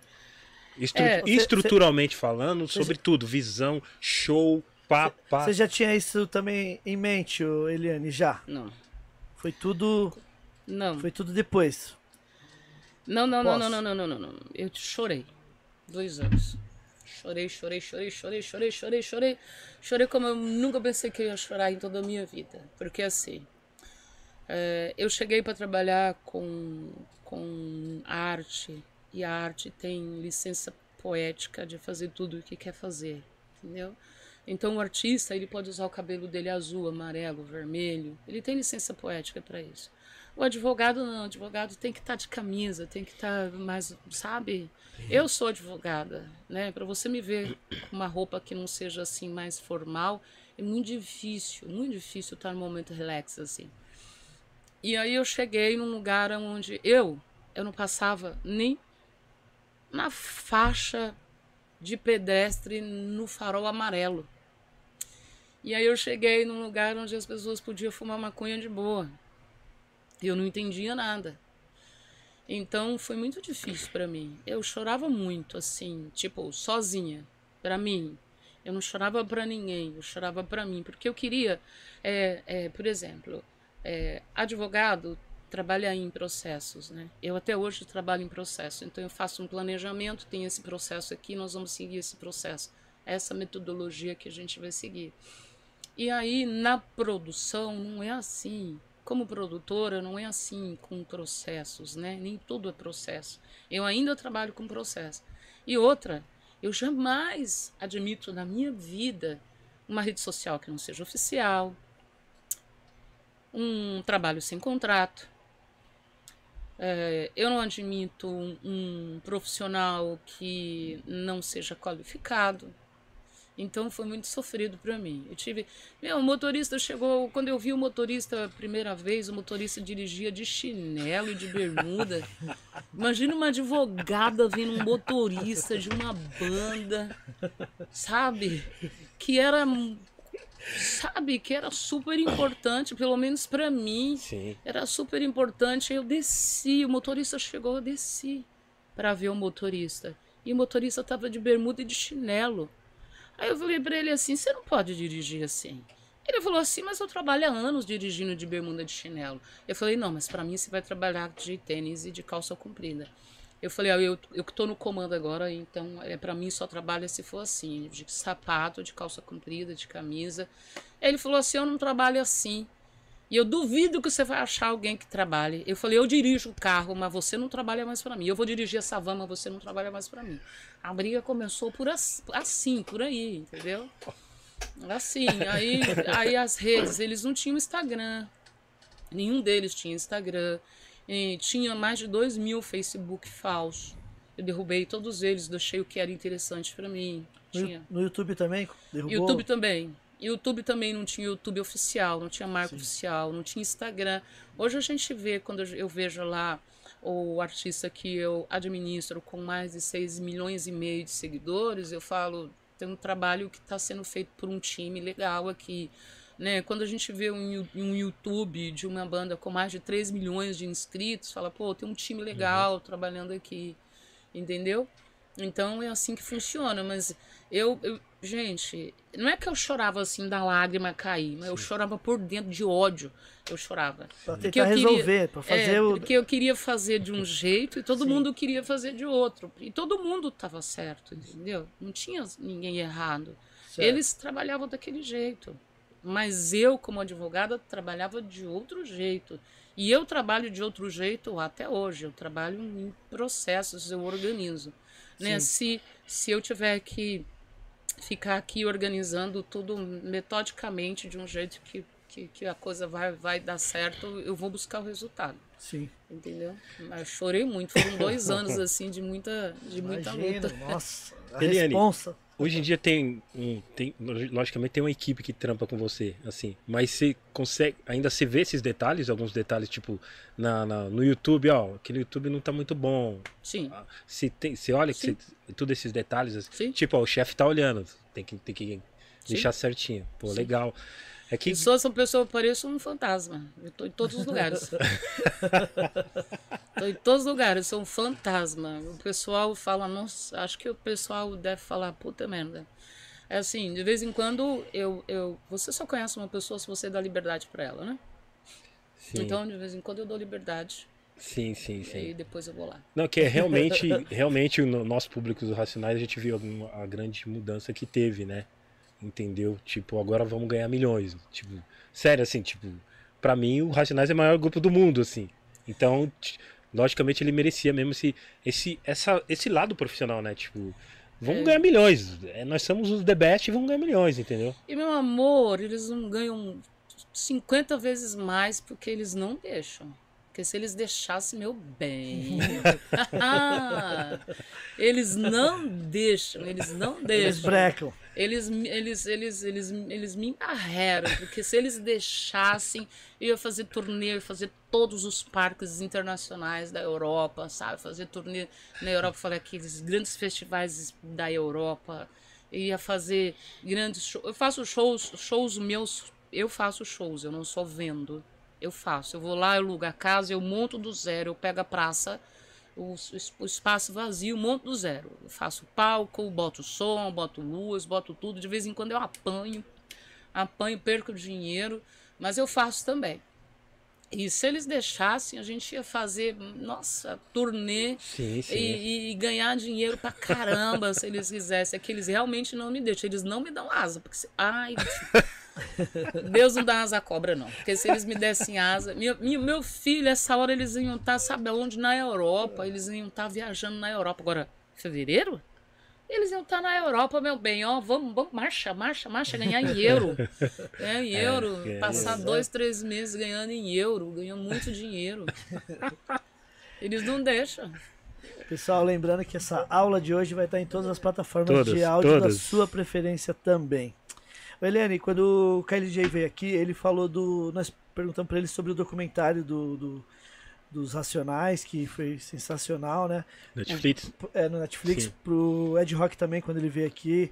É, e o KL falou que o tem material para fazer mais uns três. Umas três, umas três ou quatro partes aí. E como é que foi esse, esse lance do documentário, assim, para chegar nesse resultado que foi sensacional, assim, todo mundo que assistiu momentos ali que com certeza se emocionaram, né? Pessoas que que estavam ali em algum momento, é, inclusive né, na época uhum. mesmo a gente vimos vários shows do, dos Racionais ali no início e foi muito emocionante para muita gente. Como é que foi assim essa chegar nesse, nessa grandiosidade que é um, um documentário mundial, né? Que a Netflix passa no mundo todo praticamente. Amor, se eles deixassem, a gente ia fazer uma ficção. Já tava trabalhando já na ficção. É que eles não me deixam, eles não deixam. Eles deixassem, eu tava fazendo a ficção. Eu já bati na porta, eu já pedi, entendeu? Sim. Eles não deixam, deixassem eu ia fazer uma ficção a gente tem que olhar muito para o que a gente tem, né? A gente tem que olhar muito assim, a gente tem que agradecer por aquilo que a gente não que a gente tem e não e não reclamar daquilo que a gente não tem.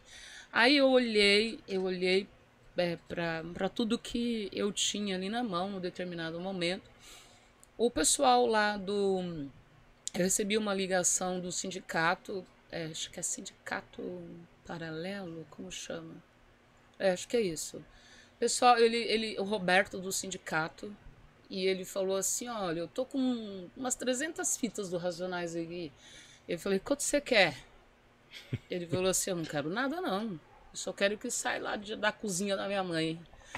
Eu falei: Me passa o endereço. me passa o endereço que eu tô indo buscar. Aí eu fui buscar, realmente. Ele me passou o endereço. Eu parei tudo que eu tava fazendo e fui lá buscar essas fitas com meu carrão black. Botei lá no porta-malas, trouxe essas fitas. Aí fui atrás de uma pessoa é, em 2014, eu acho, 2000, é, 2014. Fui atrás de uma pessoa para digitalizar essas fitas VHS. Aí ele digitalizou, catalogou, colocou tudo no HD, belezinha. E aí, eu queria muito, como o Racionais só tinha um DVD, que era o Mil Trutas, Mil Tretas, uhum. em 25 anos de carreira só tinha um DVD. E eu não tô aqui para brincadeira, né, gente? Ou meu nome entra na história ou ele entra na história, já tá. E eu não tô aqui para brincadeira. Eu falei, eu vou fazer o segundo DVD do Racionais. E aí eu comecei a fazer a turnê, que era a turnê Cores e Valores. E nessa turnê Cores e Valores, eu queria, eu dava uma câmera para cada pessoa de um estado para ver como essa pessoa estava vendo o Racionais. Então, Ceará tinha uma equipe filmando no Ceará, na Bahia tinha uma equipe filmando na Bahia. Mas aí eu fui orientada a filmar em 4K, que 4K ia chegar no, no, no Brasil, fui orientada a filmar em 4K.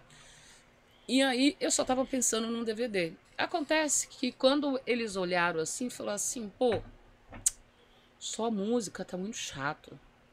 Vamos fazer um outro lance aqui Aí eu falei, ah, eu tenho esse material aqui em HD. que que é isso? Eu falei, surpresinha, tá tudo aqui em HD, tudo digitalizadinho. E aí a Juliana falou, isso aqui é um tesouro, vamos fazer um lance legal, não dá para ser um DVD, vamos fazer um documentário. Aí fizemos um documentário, eu como uma executiva que sou, falei, vou ganhar dinheiro com isso daqui. Peguei o meu documentário, a sinopse de três minutos. Inscrevi no Rio2C. Rio2C é uma plataforma de grandes negócios. Então, inscrevi no Rio2C. Para você ter acesso à negociação, você tem que pagar. Eu paguei dois mil reais para eu poder subir a escada rolante e ter acesso aos players, às mesas de negociação. Me inscrevi no Rio2C e aí o documentário ele fica passando num monte de telas assim. Aí todas as plataformas que trabalham com documentários, que eu trabalho com audiovisual, se interessaram em marcar reuniões comigo. Então eu falei com todas as plataformas, com a Amazon, com a Netflix, com a Rede Globo, com o Canal Brasil, com todas as plataformas. E aí a gente faz o seguinte: chega lá, você tem 20 minutos para vender seu peixe. 20 minutos, você paga 2 mil reais, você tem 20 minutos para vender seu peixe. Aí eu Peguei Caramba. meu computador, cheguei lá, três minutinhos e meio, falei, ó, isso aqui é um documentário, essa era a maior banda de rap do Brasil, foi feito em 4K, pá, pá, pá, pá, a gente entrega e eu entrego para você, eu vou colocar você em todas as casas que você não entrou ainda e esse grupo vai, vai entrar. Eu vou, você vai entrar nessas casas. Aí terminava, falava tudo assim com, com 10 minutinhos e ficava ouvindo a pessoa mais 10 minutinhos. Você treinou para isso? Desculpa. Não. Você, você preparou para esse momento? Não. Quer vender o peixe ali não, não, não vende, mas é a regra do não, mercado. Então, é, entendeu? Não, você quer. É a regra do mercado. Você passa assim, você olha, pega a fita e fala, opa, nada se cria, nada se cria, tudo Sim. se copia. Bora, bora, bora. E aí eu fiz reuniões, fiquei lá fazendo reuniões, é puxado, não é fácil, é imagina, é sofrido. Imagina. E aí a Netflix se interessou, aí ficamos negociando, negociando, negociando, negociando. O Bernardo veio do México para cá. O Bernardo é, é um representante da América Latina. Ele veio do México para cá. Falei, neguinha, onde você chegou aí? Olha aí, ó, tá falando com o cara que manda todo o negócio da América Latina. E aí fomos lá negociando, chegamos num bom acordo. E batemos primeiro lugar no Brasil, sexto lugar no mundo. louco. Toma ali. Mas tudo é estudado, gente. Sim. Tudo, tudo, tudo é estudo. Tudo é inovação, tudo é estudo, tudo você ia, você ia atrás. As uhum. coisas estão muito dinâmicas hoje em dia. Demorou que uns três anos, Helene, para finalizar o documentário? Demorou mais, mais por causa mas... da pandemia, né? É verdade. Veio a pandemia no meio do caminho, demorou verdade. mais. Mas agora a gente, agora eu realizei meu sonho, que é o DVD. Yeah. É. Realizei, lancei. Sim, o DVD só tá no, no, no YouTube, no do, YouTube dos Racionais. No YouTube dos Racionais. Mas, mas se for para fazer físico, eu faço também. Se tiver, né? Interessante, né? muita gente perguntou, viu? Se ah. iria sair físico. Meu amor, vou mandar fazer amanhã. Não Aí, tem ó. problema nenhum. Ó. Vou mandar fazer o físico amanhã. não, não, é... mas ó, eu tenho, você que trabalha com isso, eu Sim. realmente estou falando aqui. É, eu fiz uma pesquisa. Certo. Em mais de 23 praças onde o CD e o DVD são vendidos. Os Sim. CDs e DVDs eles não são vendidos em, nas grandes capitais. Rio de Janeiro, é, Rio, são Paulo, Curitiba e uma parte de Minas. Passou daí, todas. Se você fizer uma lista, uma pesquisa das lojas que compram CDs e DVDs, você vai ver. Se você subir é, norte, nordeste, para lá, tem até pirata. O pessoal vende até na rua, assim. Certo. Vende até na rua. É bem, é bem, muito, muito consumo. Eu cheguei a fazer uma lista de quase 300 lojas fora de São Paulo que eu queria distribuir o CD e o DVD. Aí depois é, é, a pessoa, o meu gerente de, de projeto, engravidou uma menina, saiu, engravidou a menina, pegou e abandonou o meu projeto e o projeto está lá engavetado. Sim. Tudo isso porque ele engravidou uma menina, gente. Mais de 300 lojas para vender DVD e CD fora de São Paulo, Rio, Curitiba. O cara engravidou a menina, acabou com o meu projeto. Eu tô falando isso porque os acionais vendem, né? É. Assim, tanto CD, tudo que sai dos racionais vende. Não, não é só racionais, é só você ter um, fazer um rebrand, né? Você se reposicionar no mercado, tá atualizado 2024, 2025. Você faz um rebrand, você vende qualquer coisa. Uma boa ação de marketing, você vende qualquer coisa. Boa. Entendeu? Então é isso. Não só o racionais. Qualquer coisa que você quiser vender. Se você é, encontrar o seu nicho certo e você vai lá, foca naquilo ali e você consegue vender. E eu mapeei ele, quer dizer, esse, eu contratei um gerente de projeto. Ele mapeou para mim mais de 300 lojas fora de São Paulo, Rio de Janeiro e Curitiba que vendem CD e DVD. O clube de vinil, né, era o primeiro clube de vinil que eu tive acesso foi lá em Curitiba, tinha um clube de vinil lá. Uhum. Aí que eu resolvi fazer vinil. Eu queria saber Sim. se tinha público para isso. Aí resolvi fazer vinil. Eu estudei antes, entendeu? Sim. Não, Agora, vinil acabou quando lançou, acabou Os meia hora. quando sai a reposição, hora, acaba... Eu ainda tenho vinil lá, te, te vendo. Oh. já vamos. Ao vivo, hein? Ao vivo, te vendo vinil a preço de custo, entendeu? Aí já vamos já, então, depois do, do podcast, já vamos fazer o business. Fazer o business, te vendo vinil a preço de custo, compra essa picape aqui, entendeu? Ou a gente troca, eu não sei o que a gente faz, mas. Também, vamos. Que, que dá negócio, dá negócio. negócio. Eu, eu, negócio. eu, gosto que aqui o negócio, os negócios saem ao vivo, já saiu vários, né? Já vários, já. Ney, deixa eu fazer uma pergunta aqui, aproveitar o documentário. Sim. É, qual parte você mais gostou, Eliane, no, no documentário? E qual é o maior, a maior dificuldade em fazer um documentário do Racionais? Porque eu já vi você falando que até para deixar seu filho com alguém quando você era, né, seus filhos eram pequenos, era difícil. Qualquer coisa que envolvia Mano Brown, Racionais, era difícil pela figura. Então, o que foi mais difícil e por que a Netflix, assim, eu sei que é o mundo todo, mas você falou de várias marcas Sim. aí, né? Então, o que você mais gostou e o que é mais difícil, assim, para fazer virar mercadologicamente falando? Sim. A Netflix, ela, ela tinha o mesmo interesse. Na verdade, nós tínhamos o mesmo interesse, então nós tínhamos o mesmo propósito, que era atingir um número grande de, eh, de telespectadores, né? Então nós tínhamos aí, o ponto em comum era isso, a Netflix. Eu queria entrar em várias casas e hum, a Netflix também queria, entendeu? E a Netflix, ela apresentou para mim, a, a, ela chegou na proposta que foi exigida pela banda. A banda tinha uma, uma, uma, uma proposta e a Netflix chegou na proposta que a banda queria. E é, a maior dificuldade foi, foi eles, eles, eles entenderem que o lance ia ser legal, entendeu? Uhum. Porque é, ainda hoje é bem difícil, né? A pessoa olhar para uma mulher preta assim, pegar o um negócio dela e confiar, sabe? Pegar, olhar para mim, entregar a sua vida na minha mão e confiar. Né? Existe esse preconceito muito grande ainda, ele é latente. Quanto mais eu subo, mais racismo eu sofro. Ele é um racismo diversificado, mais velado, mais contido, né? Mas quanto mais eu subo, mais racismo eu sofro. Não é um racismo direto, ninguém vai me xingar Infelizmente ninguém me xinga, que eu sou louca para encher alguém de porrada, entendeu? sou louca para encher uma pessoa de porrada, entendeu? Para bater, processar, ser processada. Mas eu tenho uma raiva guardada dentro de mim aqui que eu vou descontar em cima de alguém, vou quebrar uns, umas três arcadas dentárias. Né?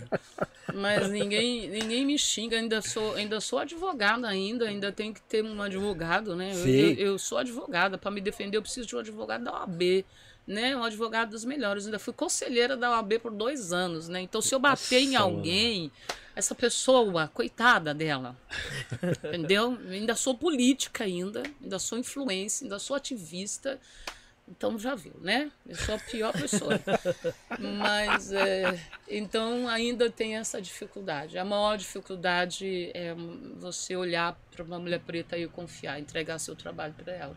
E aí essa foi a falar assim, olha, vamos por esse caminho aqui, que esse caminho aqui vai ser legal. Confia em mim que vai ser legal, entendeu? Eu ainda enfrento isso até hoje. Tudo que eu fiz até hoje, graças a Deus, e eu aqui eu deixo o meu agradecimento. Eu agradeço tudo que eu fiz até hoje deu certo. Sim, mas sim. tudo foi muita luta. Foi muita luta. Muita relutância. Sim. E, e qual, qual parte você mais gostou do, do, documentário? A parte que eu mais gosto do, do documentário é ver eles assim, depois da pandemia, sorrindo, porque existe uma parte antes da pandemia que eu. Um, o Blue tá de dread. E tem uma outra parte que ele tá assim, o dread, assim. E eles estão vendo as fotos, eles estão sorrindo. Eu gosto, aí foi antes, né? Eu gosto de ver eles sorrindo, entendeu? Eu gosto da leveza deles, Sim. eu gosto da risada, eu gosto pra caramba, assim, de ver eles sorrindo. Então a maior parte do documentário, todas as vezes que eles sorriem, eu dou risada junto. Essas são as partes que eu mais gosto, assim. Que legal. Essa parte do Ed Rock me emociona muito, porque ele traz ali o quanto que é a importância eles estarem vivos até hoje. Sim. Né? E aí eu digo de novo que não é por um acaso. Ah, com certeza. KL. Não, sensacional o doce. e é, e é, é, bem louco, né? Porque o, o Racionais, ele, ele, eles conseguem atingir várias tribos, né? Não Sim. só a do hip hop. É, Sim. É, os roqueiros gostam deles. É, não, galera. Os, os, caras que, que curtem música eletrônica, enfim, é várias tribos assim que você nem imagina que você. Às vezes o cara fala, mano, sou fã dos Racionais. Sim. É muito louco, eu né? Eu fiz esse mapeamento né? É. Queria saber com quem que eu estava trabalhando, eu fiz esse mapeamento e achei isso realmente incrível. Né? O sertanejo gosta de racionais, o roqueiro gosta de racionais, o, o sambista gosta de racionais, Sim, o geral. trap gosta de racionais. Sim. Eu fiz esse mapeamento e, e, e, isso me deixou fascinada, assim. Eu fiquei muito feliz, assim, de saber O Racionais, para mim, também é um ponto de interrogação. Eu também sou super fã do Racionais. Claro que eu fui e sou influenciada, né? Existe uma coisa no Racionais que é incrível, que eu curto pra caramba no Racionais, é que não só são resilientes, é, como, tipo, eles não lamentam. Eles não lamentam. Eles brigam. Sim. Treta, temos treta pra caramba, a gente briga, vamos brigar, vamos brigar. Tamo treta, vamos pra treta. Segura aí, mulher, segura aí que você vai brigar. Mas lamentar, não. Eles não lamentam. Ah, o carro acabou a gasolina, vamos empurrar. Ah, não tem isso, vamos, vamos trabalhar. Ah, como ele declara lá que a polícia deu um monte de tiro no, no, no ônibus, ônibus é. ele sorri, entendeu? É. Não lamenta. Eu, eu admiro muito isso no Racionais. Sim. É, eu... Sem lamentação. É, eu acredito ainda que eles, tipo, são. Eles vieram para mudar mesmo uma gera... várias gerações, mas eles. Porque se fosse outro, outro grupo teria acabado, assim, mas Sim. você vê que eles, eles, independente de todas as dificuldades que eles já tiveram no mundo, você junto, lógico, você vê que eles estão ali, entendeu? Quer falar da gente? Fala, mas a gente, tipo, tá nem Tô aí, nem aí entendeu? Exatamente. Você vê, em pleno 2024, a gente ter é, esse holofote para uma ala, né? Sobrevivendo Sim. no inferno. Se lasque eles. Sim. Entendeu? Se lasque, tô nem ótimo, aí. Ótimo. Ótimo. então isso é uma coisa que eu admiro demais neles, assim, essa coisa de não lamentar. Sim, sim. É muito chato você ficar com alguém resmungando, sabe? É muito chato isso. Eu demorei para perceber que eles não, não, não tinham essa coisa de lamentação. Sim, eu demorei para perceber. Trabalhando com eles, eu acho que eu fui perceber isso um, uns 5, 6 anos depois. Sim, sim. E aí, assistindo o documentário, eu vi. Uau! Hum. Sensacional. Eliane, rapidinho, tem. Tá. tem é, como é que era você, no, no começo, assim, da Bugnipe, você ir na reunião com, com um exemplo, para fechar. Vai, vamos fechar o show naquela determinado, naquele determinado local, naquela determinada casa havia preconceito da, dos contratantes, fala, puta, racionais, sabe? Que é essa visão tosca que eles têm ainda. Tinha, você enfrentou esses preconceitos aí? Sim, enfrento, mas meu bem, eu sou advogada, advogada vaidoso, Sim. vaidosa, sou vaidosa. chego nos lugares assim, o lugar é meu. Eu ocupo o espaço, não vai ter lugar nem na terra, nem fora na terra que se eu quiser entrar, eu vou ser impedido de entrar. Eu vou lá e entro e vou fazer, vou alcançar meu objetivo. Eu não tenho meta. Eu não tenho meta. Eu vou fazer, eu vou ganhar, eu vou fazer, eu vou fazer, eu vou fazer. A minha meta, tipo, hoje em dia eu trabalho como para mim. Então, se eu trabalhasse para uma pessoa, talvez eu tivesse um salário fixo de 10 mil reais, 15 mil reais, 80 mil reais. Talvez eu tivesse esse salário fixo. As grandes CFO das grandes empresas, elas, grande, elas ganham em média 80 mil reais por mês. CFO, 80, 100 mil reais por mês, né? Que representam aí as, as empresas aí, tipo, ah, eu, eu represento a empresa no mundo inteiro, CFO. As grandes CEO, elas ganham em média 20 mil, 30 mil reais, né? Se for uma, uma grande empresa, deve ganhar em média 40 mil reais por mês. Meu salário sou eu que faço, ok? Então eu posso sim ganhar nada, como eu posso ganhar 100 mil, como eu posso ganhar 50, como eu posso ganhar 5, entendeu? Hoje eu sou empreendedora por opção, então eu não posso temer, eu não posso ter medo, eu tenho que ir sim. lá enfrentar. Quando eu fui fechar negócios, as pessoas ficavam intrigadas de olhar para mim assim. Primeiro que as pessoas achavam que eu era casada com a MB e por eu ser casada com MB, eu era uma pessoa com. Eles tinham um estereótipo da minha pessoa.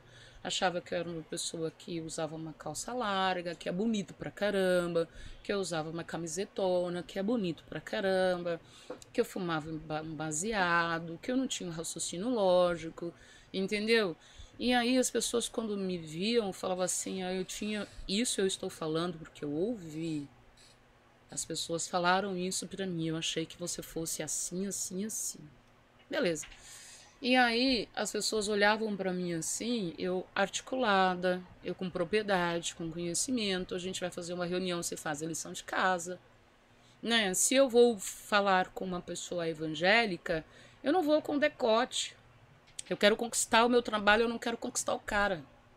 Eu vou com decote. Coloco a minha sainha para baixo do joelho, minha brusinha fechadinha, sabe? Vou lá do jeito que ele se senta confortável, que ele se sente confortável. Tá feliz para você? Tá feliz. Você vai me dar o seu dinheiro? Beleza.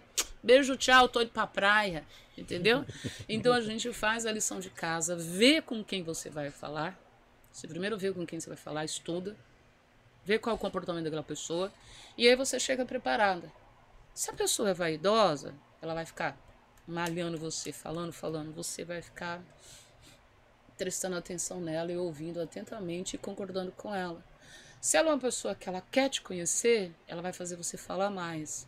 Sim. E aí você vai medir as palavras e vai falar com cuidado e vai apresentar todo o seu projeto. E e aí eu faço isso, eu faço a lição de casa, conheço a pessoa, apresento, vejo se a pessoa é meticulosa, se a pessoa vai me deixar esperando meia hora lá embaixo, se ela vai mandar eu entrar imediatamente. E eu entro e vou lá e negocio. Muitas vezes eu recebo sim, outras vezes eu recebo não, outras vezes é para depois. E eu disse não uma vez. Eu cheguei numa, numa grande empresa, famosa até hoje, e eu queria, na verdade, 500 mil para fazer a turnê. E a empresa, até o cachorro era branco. Aí, o cachorro, até o cachorro era branco. Aí eu fui entrando assim, todo mundo foi olhando para mim assim, parecia que tava vendo um extraterrestre. Uau. Aí eu tava com meu filho, aí a gente começou a conversar. E a pessoa falou assim: Mas quem é você? Eu disse, ah, pô, mas quem é você? E eu. Puta que pariu, gente. Mas e aí? O que, que você quer? O que, que você quer? E eu já tinha entrado com meu notebook, eu já tinha apresentado as praças, onde eu era, o que eu era, o que eu queria fazer, qual era o escopo, o que, que eu ia entregar. Eu já tinha feito tudo isso. E a pessoa ainda ficava espantada comigo. Aí, com 15 minutos, eu levantei da mesa e falei, gente, beleza. Eu falei, filho, vamos embora. Meu filho não entendeu nada. Eu falei, olha, gente, Tô indo embora, a porta tá aberta, vamos conversar de uma próxima vez, beleza? Aí a mulher falou: Não, vamos conversar mais um pouco. Eu falei: Não, não, não, não, não, não, não, não, não, vou embora, vou embora. Tô indo embora, uma que a gente conversa por uma próxima vez. Porque eu já tava no meu limite, entendeu?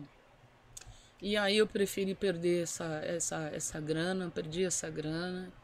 E, mas depois fui contratada pela equipe do Jay-Z, assistir o Festival Jay-Z. toma ali, toma ali. Aí a gente foi pro, pro, pro Festival Jay-Z, eu Sim. fui como influência, fiquei no mesmo hotel que, que a equipe do Jay-Z, que é a irmã da, da Beyoncé, viu Jay-Z, assim, não muito perto, claro, né? Viu Jay-Z, viu Beyoncé, longe. Aí eu só falava assim, Jay-Z, tinha um oceano entre nós, agora só tem um muro. tá vendo? Ô, Vandinho, agradecer aqui. Chegou um superchat. Já Chegando várias perguntas, Mano, vamos, tá. vamos fazer. Deixa, deixa, eu ler aqui rapidinho. Agradecer a Laura Ribeiro. Muito obrigado, Laura. Mandou um superchat aqui. Aí ela fez uma pergunta aqui. Eliane, gratidão por você ser essa pessoa maravilhosa e referência para nós mulheres, fortes e determinadas. Você me inspira muito. Estou ansiosa pelo show dos Nacionais esse ano em Sorocaba. Ah, obrigado, meu bem, mas é, é, Ainda não tenho autorização para vender o show. Ainda não tem show em Sorocaba, não. Em breve, então. Laura. Em breve, em breve. Vamos torcer, vamos torcer. Em breve a gente faz esse show. Agradecer também ao Angel Pereira, diretamente da Filadélfia. Mas ele tá no Brasil, viu, Eric? Ele, tá. Ele, ele veio, tava, ele veio pro carnaval, não ele, veio? Ele tava no carnaval lá. Ele foi lá, viu? Sim, o sim. O Eric sim. J. Mandou em dólar, hein, Eric? Uhum. Obrigado, Angel. Opa. É, episódio top, parabéns pelo 300 episódio. Eric J, você é lenda imortal. Obrigado, Eliane, por, é, por comentar e dar ênfase na importância de ser profissional e de ter que ser sério para que é, te, te tomem como um. Acho que é português, Angel. Me perdoa, me perdoa, Angel. Tome como Mas o final aqui. Manda aqui, Ney, manda aqui. É, tá no. Tá aqui, eu tá vou ver aqui. Tá no, no, Ele mandou um super chat. Inclusive o Angel, Angel, você tá levando. É, inclusive pega o brinde que a nossa convidada trouxe aqui. Esse aqui é do Eric J. Mas esse é meu. Mas, o Andy, você vai levar pra Filadélfia esse aqui, viu? Não, não. Esse é do Eric J.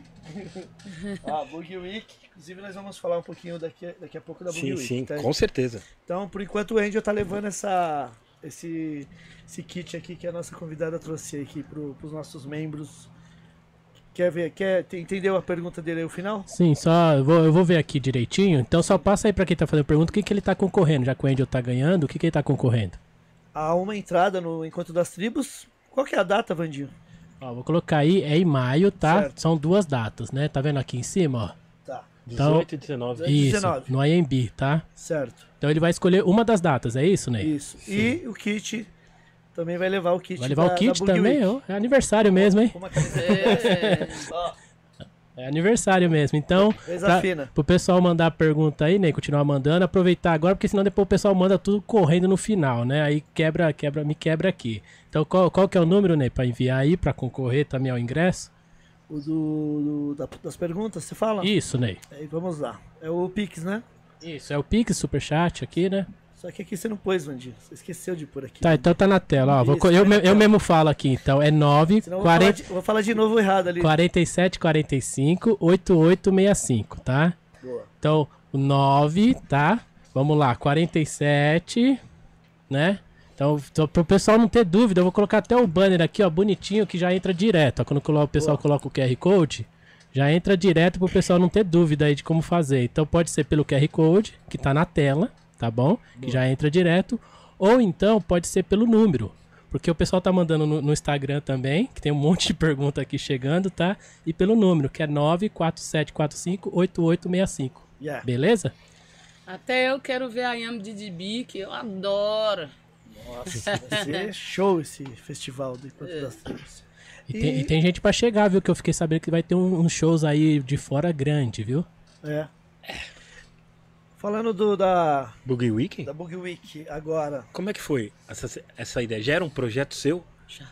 De já ter também uma, uma semana de, de, de música? De como é que foi? Já. É, eu comecei a pesquisar festivais é, em 2016 e, e foi porque eu tive a oportunidade de ir pro, pro festival que a curadoria era do Jay-Z que eu comecei a reparar a diferença, né? Ah, é, foi na Filadélfia mesmo, né? Esse, esse, esse festival. E aí eu comecei a notar que os festivais eles não me contemplavam, né? Não ficava feliz nos festivais. E, e aí eu virei meus olhos para isso. E aí fui em todos os festivais que eu podia ir, no Brasil e fora do Brasil. Festival pequeno, festival grande, é, todos todos. Lula Palusa, Rock in Rio, é, Som das Ruas. E fui em todos os festivais e apesar de adorar festivais, eu gosto de festivais, eu vou nesses festivais, né? E, e eu falava assim, mas aqui, se fosse eu, eu faria diferente. Aqui, se fosse eu, faria diferente, entendeu? Uhum. Então foi isso que aconteceu. Eu falei assim, bom, é, eu tive um festival que eu fui que o line-up era todo de preto. Tinha um line-up todo preto lá no palco. E aí, é, o segurança, ele tentou me barrar. Entendeu? Gente eu fui, eu, eu, fui, eu fui, fui chamada para ir no backstage, né? A gente existe um, respeito entre nós, né? Nós somos empresários da música, empresárias da música, a gente tem esse respeito, a gente trata com carinho um outro. E a pessoa me mandou um WhatsApp falou: essa pulseira que você tá, te dá direito a vir backstage, vem aqui que eu quero te dar um abraço, né? Aí eu fui, fui passar. Quando eu fui passar, mostrei a pessoa, mostrei a pulseira assim, o segurança falou: não, não, você não vai passar não. Aí eu falei para ele assim, olha, vê aqui no WhatsApp, a pessoa me chamou, a dona, né, a pessoa do festival me chamou para ir no backstage, ela quer falar comigo. Aí eu falei, ó, oh, ela falou que essa pulseira da direita. Ele falou, não, não vai, não vai, não vai, não vai de jeito nenhum. Aí eu falei assim, eu vou, ok? Tô passando e não encosta a mão em mim, ok? Estou passando, não encosta a mão em mim. Se você encostar a mão em mim, você sabe qual é a regra da quebrada. não bota a mão na mulher de quem você não conhece. Então você não me conhece, não encosta a mão em mim, não bota a mão em mim porque você não sabe, você não me conhece. Você não sabe com quem eu sou casado. E aí ele ficou, deu tela azul na cabeça dele. entendeu? Deu tela azul completamente na cabeça dele, mas ele não ousou a colocar a mão em mim. Ele não ousou, né? E, aí eu fui conversar com a pessoa e falei, olha, você precisa treinar o seu pessoal. Você treinar o seu pessoal a receber bem. E aí o festival, o Bug Night, o festival Bug Week, Bug Week, que é a Semana de Cultura Preta, é um festival onde é, eu coloco todos os jornalistas pretos para falar. Esse dia aí tinha mais de 50 jornalistas pretos falando com o Mano Brown. O jornalista preto ele merece falar com o Mano Brown, ok? Sim. Ele merece falar, ele merece entrevistar um artista grande. E a gente, é, todo mundo é treinado para tratar todo mundo com sorriso, com amizade, com carinho. Então, o cabelo Black Power não é estranho para nós, a roupa colorida não é estranha para nós, entendeu? Um sorrisão largo para nós é beleza, é bonito, um sorriso largo, sabe? Se chegar de, de, de, de tênis, tá beleza, se chegar de chinelo, tá beleza também. O importante é que você se você chorar, a gente vai te acolher, mas se você chegar sorrindo, feliz da vida, isso não é um problema para nós, você não vai ser barrado. Então a gente recebe o povo trans, né? Então toda a comunidade LGBTQIA+, a gente passa uma cartilha informa, olha, essa pessoa você vai receber bem. E se qualquer pessoa LGBTQIA+, que sofrer qualquer tipo de homofobia, tem uma pessoa com um crachazinho lá, fala, reclama comigo aqui que você sofreu homofobia. Então o importante para a Boogie Week é ter, ter o nosso povo sendo bem tratado entendeu? Eu gosto, de, eu gosto disso, né? Eu no, no festival, no, eu fui num festival um mês, é, agora esse mês, e eu fui barrada no festival. De novo? Como assim, gente? De novo? Eu fui barrado. O Como palco, assim, gente? O palco era meu palco. O palco era meu. O próprio palco, é muito. É, não. O palco era meu. O artista que ia cantar naquele palco era o meu artista. Entendeu? Eu tava com a pulseira do meu palco e o segurança olhou para mim e falou: Não, aqui não, você tem que ir lá por trás. Eu falei: Mas por quê, meu querido? Esse palco é meu, meu artista vai entrar no palco. Eu tô aqui com a pulseira que me dá autonomia para eu entrar no palco. Não, você tem que entrar lá. Você tem que entrar lá e ficar lá no palco. Eu falei, você tá louco? Eu não vou ficar no palco porque o palco é de outro artista. Eu vou ficar aqui na pista premium assistindo o show, acompanhando, vendo a, virada de palco. O meu artista vai ter virada de palco. E eu preciso acompanhar a virada de palco. E eu vou acompanhar daqui para ver se tá legal, para ver se o retorno tá legal, se tá tudo certinho. Ele não deixou. Em contrapartida, ele deixou um outro rapaz, não branco, passar com a, não preto, passar com a mesma Uau. Eu fui lá, reclamei com o dono do festival e reclamei com ele também. Entendeu? Então, é isso que eu falo. Quanto Meu mais. Deus. Isso foi esse mês de fevereiro. Ô, louco! Esse mês de fevereiro. Eu fui lá e reclamei. Eu falei: olha, você precisa treinar o seu pessoal. Você precisa treinar o seu pessoal. Você sabe qual foi o constrangimento que eu passei aqui? Passou Fulana, que é famosa, é minha amiga, passou Bertana Ciclana, passou não sei quem, não sei quem. Todo, todas as pessoas passaram, são minhas amigas, e elas passaram e eu fiquei barrada, isso me causou um constrangimento enorme. Eu não vou te expor porque eu tenho interesses comerciais, mas caberia a mim te expor. Mas eu tenho interesses comerciais. Eu sou inteligente, não vou fechar a porta, mas merecia. Aí eu fui lá falei com ele também. Aí ele falou: Você tá falando, a senhora tá falando comigo assim porque eu sou pobre. Eu falei: Engano seu. Ah, eu falei: Eric... Engano seu. Não vem me manipular. Não vem manipular minha mente.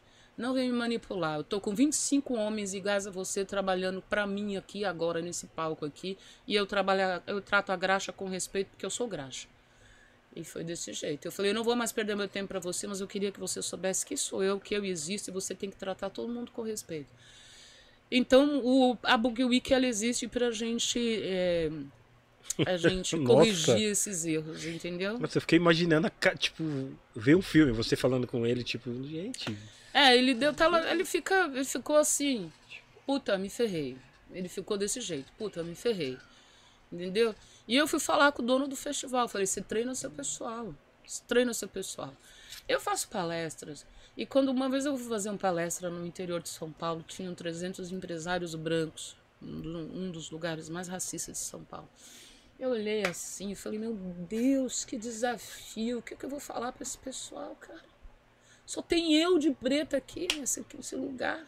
Só tem eu de preta aqui que eu vou falar. Não tenho o que falar para esse pessoal. Dá vontade de falar para eles, sejam racistas, sigam a vida de vocês, me deixem em paz, segue você do seu lado, eu sigo do meu.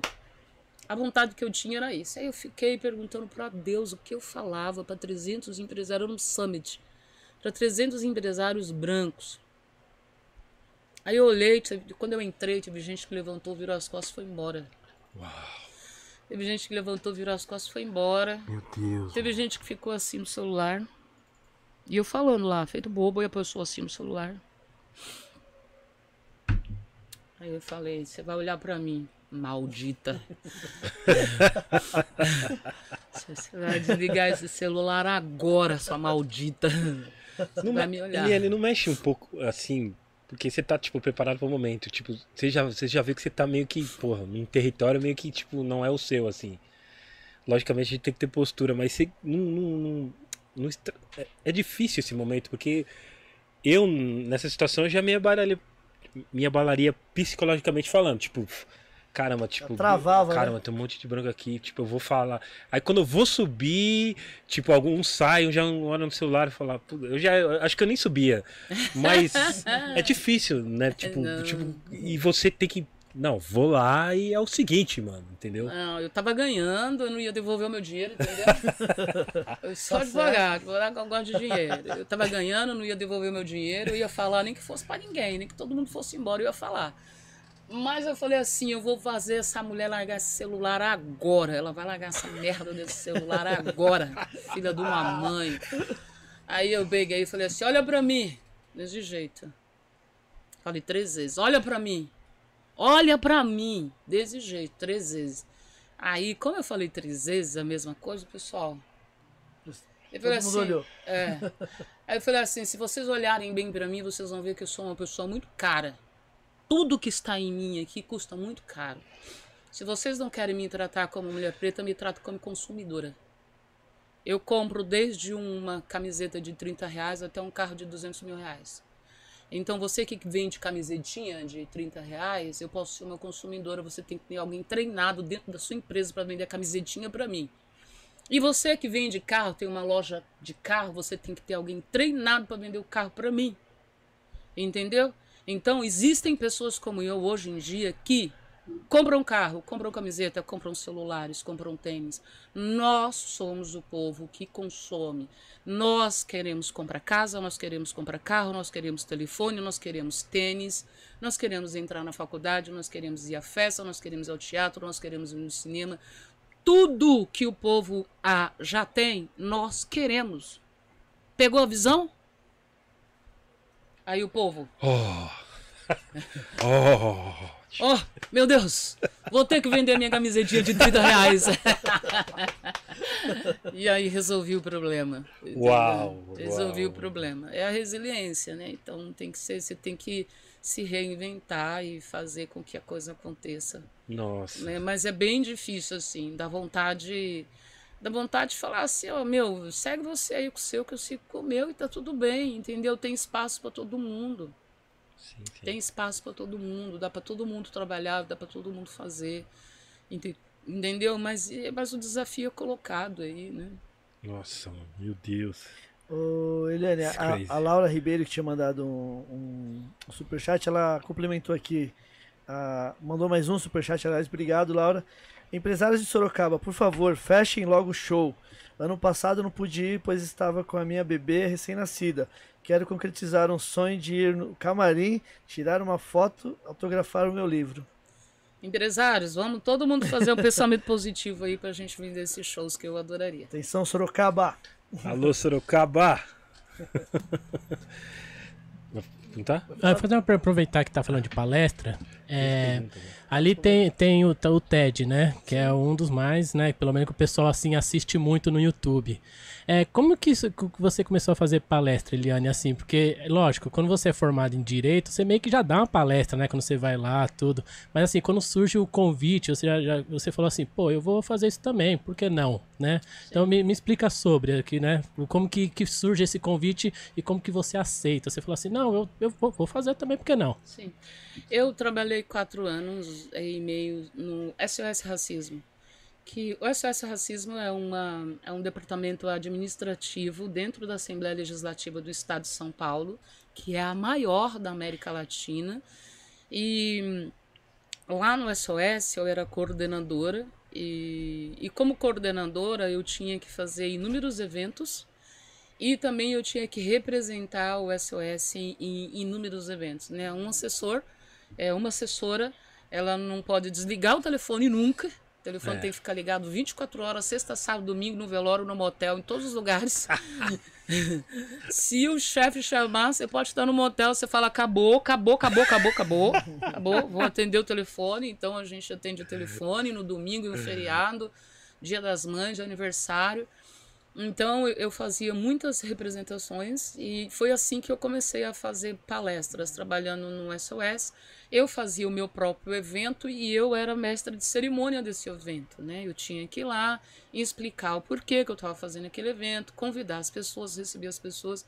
E aí eu comecei a fazer palestras no SOS Racismo. Daí abri um leque né, de, de, de, de convites para falar sobre racismo. E aí eu trabalhei por um período falando sobre racismo. E aí depois eu falei, eu não quero mais falar sobre racismo. Não falo mais sobre racismo, é porque eu vi que as empresas estavam me calando. Elas me viam só como uma pessoa que falava sobre racismo.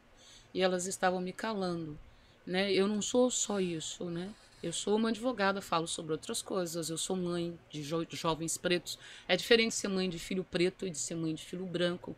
Existe um órgão que, que ele tem uma preferência por agredir é, jovem preto a cada 23 minutos um jovem negro é assassinado. Nesta nossa conversa aqui, de uma hora e meia, três jovens pretos foram assassinados no Brasil. E nesse, nesse, nessa nossa, nesse nosso bate-papo aqui, existe um, um órgão que protege o jovem branco e um órgão que que, que vê o jovem negro como um, um, uma pessoa periculosa, perigosa, uhum. então é diferente de você ser mãe de jovem preto e ser mãe de jovem branco. A mãe de jovem preto tem que ter estratégias para proteger esse teu filho, para cuidar desse teu filho. Né? Então, eu sou empresária, eu sou mãe, eu sou advogada, eu tenho MBA em gestão de negócios, né? eu tenho uma empresa que tem e-commerce, eu tenho marketing, eu tenho estratégia, eu faço filme, eu tenho uma editora, eu tenho uma distribuidora. E as pessoas me chamavam para falar só de racismo. Eu falei, acabou Puta a palhaçada. Chega. Acabou a palhaçada, estão me calando, entendeu? Eu não vou ficar aqui só falando das minhas mazelas, não. Até porque o racismo, ele me impulsiona. Né? A pessoa ser racista comigo, ela tá perdendo o tempo dela. Ela tá falando assim, ela tá colocando fogo na gasolina. Se eu sofrer racismo, tá botando fogo na gasolina. Se eu sofrer racismo no restaurante, eu vou naquele restaurante todos os dias. Eu vou almoçar lá todos os dias, a pessoa vai sofrer, vai passar mal. Uma vez eu entrei num avião, aí eu sentei, eu sentei na cadeira Comfort. Eu tava muito cansado, muito cansado. E a Comfort, ela dá esse espaço aqui. Você paga 50 reais a mais e você fica na cadeira Comfort, ela dá esse espaço, né? Dá sim, um espaço sim. assim, você estica a perna. Aí eu vi que a comissária de, a comissária de bordo passou, olhou, ela voltou, olhou falei, Senhor da Glória, vamos nos poupar, né? Peguei o meu bilhete, peguei o meu bilhete, cruzei a minha perna linda, maravilhosa e pus o bilhete assim em cima da minha perna. Certo. Assim mesmo, eu pus o bilhete já, assim já em cima ele... da perna. Ela ter consciência que eu sei ler, que eu sabia a cadeira que eu estava sentada e aonde eu estava sentado. Porque na cabecinha dela, desse tamanho, eu acho que ela imaginou, sentou no lugar errado. É uma preta sentada na cadeira comfort. Peguei o bilhetinho e coloquei assim em cima da cadeira. Aí na hora. Aí olhou pro bilhete e foi embora. Mas ela chegou a fazer isso. Ela ia falar, senhora.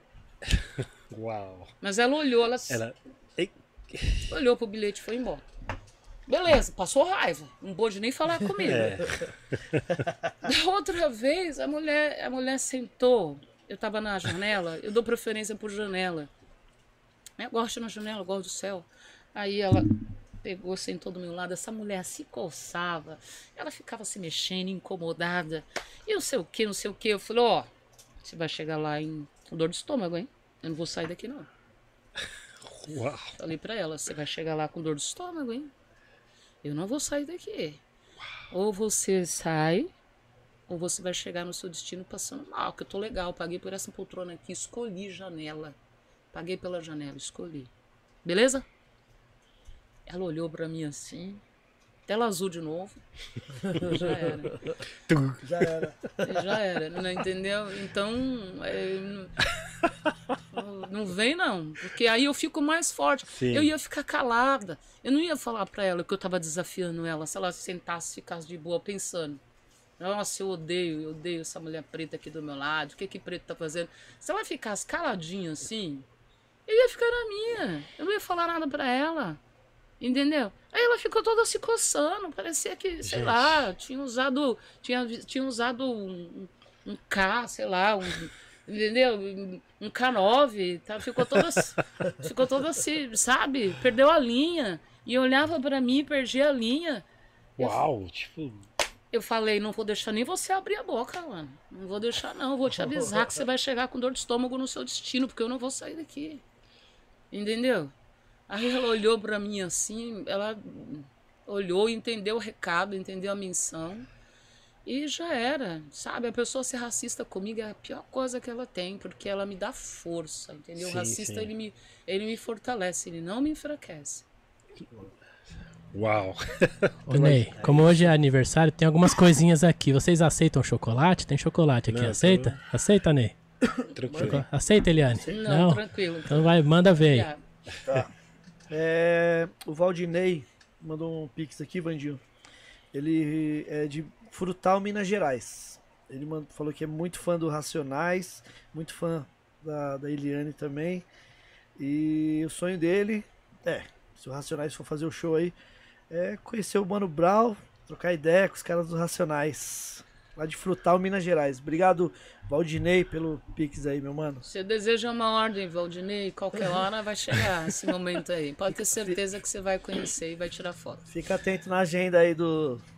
Lá na, na Bugnipe, no, nos Nacionais. Isso, você vai sim. Ô Ney, tem uma pergunta que chegou aqui pelo, pelo WhatsApp também, que é do Tarso Oliveira. Ele que te, tem um episódio aqui dele, né? Que a gente já fez. Vou sim, até colocar sim. ali na tela que o pessoal vê quem que é, né? Sim, sim. Né, que é historiador, ah, jornalista. Então tem um episódio dele aí que a gente recomenda, né, Ney? Que já foi feito aqui Sim. também, né, com... Como que é o nome do nosso colega lá, do, do episódio que fez com ele? O Espectro, né? Isso. O Francisco Espectro, Francisco né? Francisco Espectro, isso. Tá, então eu vou fazer a pergunta dele aqui. Tá. É, Eliane, qual foi o seu sentimento do evento da Boogie Week com o show do October London? Muito obrigado por me tratar tão bem. Olha, é, meu sentimento é que eu tenho mais coisa para fazer. Uau, sempre. É esse, meu sentimento é esse. Esse aqui foi só um começo, eu tenho coisa melhor, tenho mais coisa para fazer. Eu fiquei muito feliz com o October London, ele foi dirigido pelo MB e ele foi extremamente respeitoso. Ele foi um artista que me tratou como empresária, sabe? Ele chegou, me agradeceu por eu ter o contratado.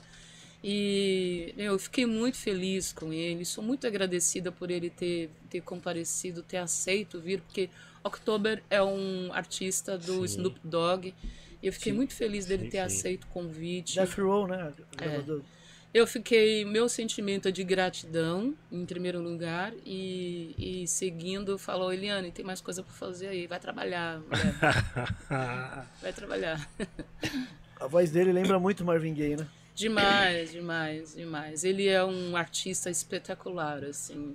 Passou o som, sem vaidade, o gringo, cara, passou o som, chegou na hora, entrou no palco na hora certa, vestiu a roupa bonita, sabe? Meu, o artista, quando ele vai passar o som para mim, eu falo, já, já, tô, já, já, já, sou apaixonado por esse artista. Quando o artista vai passar o som, eu já vejo a humildade ali, já sou apaixonada por ele, já falo, ah, eu quero esse artista na minha vida, entendeu? Ele chegou lá, ficou 40 minutos passando o som, tava chovendo, sabe? E ele sorrindo, passando o, o, o som, feliz da vida. E ele é, meu, ele é demais. October London é demais, demais. Ele merece tudo que há de bom, assim. Tudo que é que bom. da hora, que da hora. Oh, ele... Agradeço ao pessoal que mandou umas perguntas aqui do Instagram. Sim, sim. Já posso ler aqui alguma? Não, deixa eu perguntar rapidinho, Eliane. Tá, tá. Pergunta aí, Eliane diz, o que, que você ouve no seu carro? Puta, ultimamente... O que, que você tá ouvindo? Tri... Top 3, mas vai ter mais top 3. Não, ultimamente eu tenho ouvido, eu tenho escutado muito, muito estudo, muito estudo. Eu tenho estudado, né? Nos períodos que eu estou no meu carro, eu tenho estudado bastante. Eu tenho estudado, estudado muito sobre física quântica, né? Eu ouço no meu carro assim muito sobre física quântica. Se eu tiver uma hora, eu vou levar mais ou menos uma hora e meia, uma hora e dez dentro do meu Sim. carro até eu chegar na minha casa. Então eu vou ouvir uma hora e meia, mais ou menos, sobre física quântica. Física quântica. É. Tudo é energia, né? Eu gosto sim, sim, muito sim. de física quântica. Eu, eu, estudo bastante Bob Proctor, que é a inspiração do, do, Tesla, né? Ele, né? O Tesla, é, é, é, ele, ele fala muito sobre Tesla, fala muito sobre... Eu, ouço, eu estudo muito sobre Tesla, né? Sobre Bob Proctor eu estudo muito insights mentais, gosto bastante de insights mentais. Então eu tô nessa onda, todo período que eu tô no meu carro, eu tô tá estudando. estudando. então. É, tô Uau. estudando, é. é. Insights mentais é bem legal, assim, a gente dá vontade de parar o carro e anotar. Parar o carro e anotar, andar o carro e anotar. Mas não dava parar o carro e anotar, às vezes eu ouço de novo. E às vezes, quando eu não tô muito bem, então eu coloco vibração, a vibração 963. Então eu vou ouvindo essa vibração 963, que é a Legal. vibração que chega mais próximo de Deus. Essa vibração é uma frequência, né? Uma frequência, um tom da voz, é uma uhum. voz, né? Você tem essa frequência aí. Se eu não estiver muito, muito bem, eu ouço frequência 963, 432. Sim. 369. Legal. Uau! e, e, tipo, top 3 melhores filmes que você já viu? E top minissérie, você vê minissérie dos pretos, sim, sabe? Vejo, vejo, assisto bastante filme. Já assistiu Cris? Ah, claro. Na curiosidade de fã, perguntando assim. Claro. claro. Eu assisto bastante quando, quando. É assim. Eu tenho. É difícil, assim. Eu tenho um gosto muito peculiar para assistir séries e, e, e, e filmes e documentários. Eu gosto muito de ver o, homic, perícia, homicídios. Puta, né? legal. Então eu assisto muito é, coisas reais, investigação discovery de crimes reais. Como, Nossa, muito bom. Isso. Como é, se eu estiver irritada, eu vou maratonar, vou assistir pelo menos seis, seis investigações discovery de coisas reais, assim. De como o criminoso se posiciona, onde ele se posiciona, onde a bala entra, onde a bala sai, onde a faca entra, onde a faca sai. Quais são, quais são as mentes doentes, na verdade? Por que, que existem mulheres que matam maridos, porque existem maridos que matam mulheres, mas nada é ficção, tudo coisas reais. Então, eu gosto muito disso. E para relaxar, não, isso é o que mais me relaxa, assistir histórias reais de crimes, mas não do Brasil. O Brasil eu não suporto. E depois disso, eu gosto de assistir também romances, gosto de assistir filmes de, de, de, de, que, que, contam histórias negras, mas histórias de de vencedores, sim, né, sim. de pessoas vencedoras. E ouço também, ouço muita música. Se eu estiver em casa, às vezes eu fico duas, três horas ouvindo o que tá batendo, falando, nossa, quanta coisa ruim do pai. ouço muita música também. E, mas é, muitas das vezes eu chego em casa e não ligo a TV, né? Sim. Eu leio dois livros ao mesmo tempo. Então, atualmente eu estou lendo dois livros ao mesmo tempo. Então, Sim. Eu vou ler, vou tomar um banho, vou dar uma lidinha, né? Leio, às vezes estou com vontade, é, ler um, alguma, um, um, tema, outras vezes eu tô com vontade de ler outro tema, então eu tô lendo dois livros ao mesmo tempo agora. Eu é, agradecer o pessoal que mandou as perguntas ali pelo Instagram. Uma pergunta aqui que talvez é curiosidade aqui de, de muita gente. O Godoy, ele pergunta se futuramente os Racionais terão um feat aí com algum gringo. Inclusive o Ice Cube, né? Esteve aí presente. Será? Será? Ai, tomara. Eu tô torcendo por isso. Eu já falei para vocês, gente. O que o Racionais sonhar, imaginar, tentar, eu faço. eu faço. Se eles, se eles falaram, quero fazer um feat com qualquer pessoa internacional, eu vou fazer esse feat acontecer. Nem que eu tenha que ir lá, em qualquer lugar do mundo, em Marte até, e falar, faz um feat com o Racionais, eu faço. E, né, se eles quiserem, se eles quiserem, eles vão fazer sim. Eu torço muito por eles. Eu gosto muito. Eu gosto muito. Eu acho que o Racionais é é, ele é tão mágico, né? O Racionais é tão mágico nessa, nessa questão assim de fazer as coisas é, é, saírem da zona de conforto, que para mim é incrível. Eles ainda não falaram sobre isso, mas eu tô aqui torcendo e vamos todo mundo torcer para eles quiserem fazer um feat com qualquer pessoa internacional. Eu torço por isso também.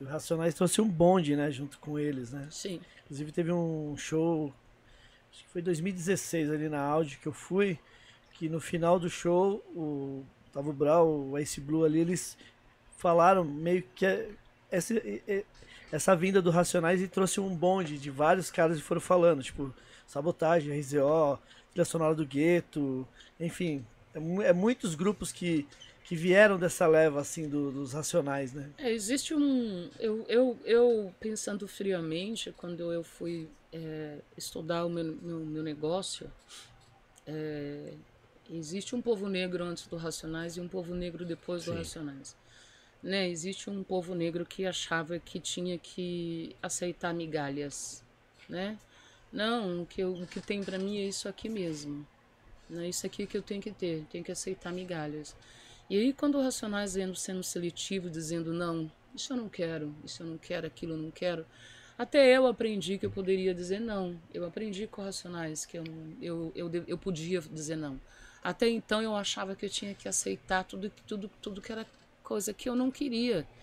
Entendeu? Hoje, hoje eu digo não, não, eu não quero isso, né? Eu levantei de uma mesa que eu fui negociar meio milhão de reais e fui embora, porque eu não queria conviver com aquelas pessoas. Então, essa é uma das coisas que o Racionais me ensinou a dizer não. A mim, por exemplo, o Racionais me ensinou a dizer não. Não, isso eu não quero, isso eu não aceito. Né? Eu, quando eu olho para um segurança e falo para ele assim: eu vou passar e você não encosta em mim porque você não sabe.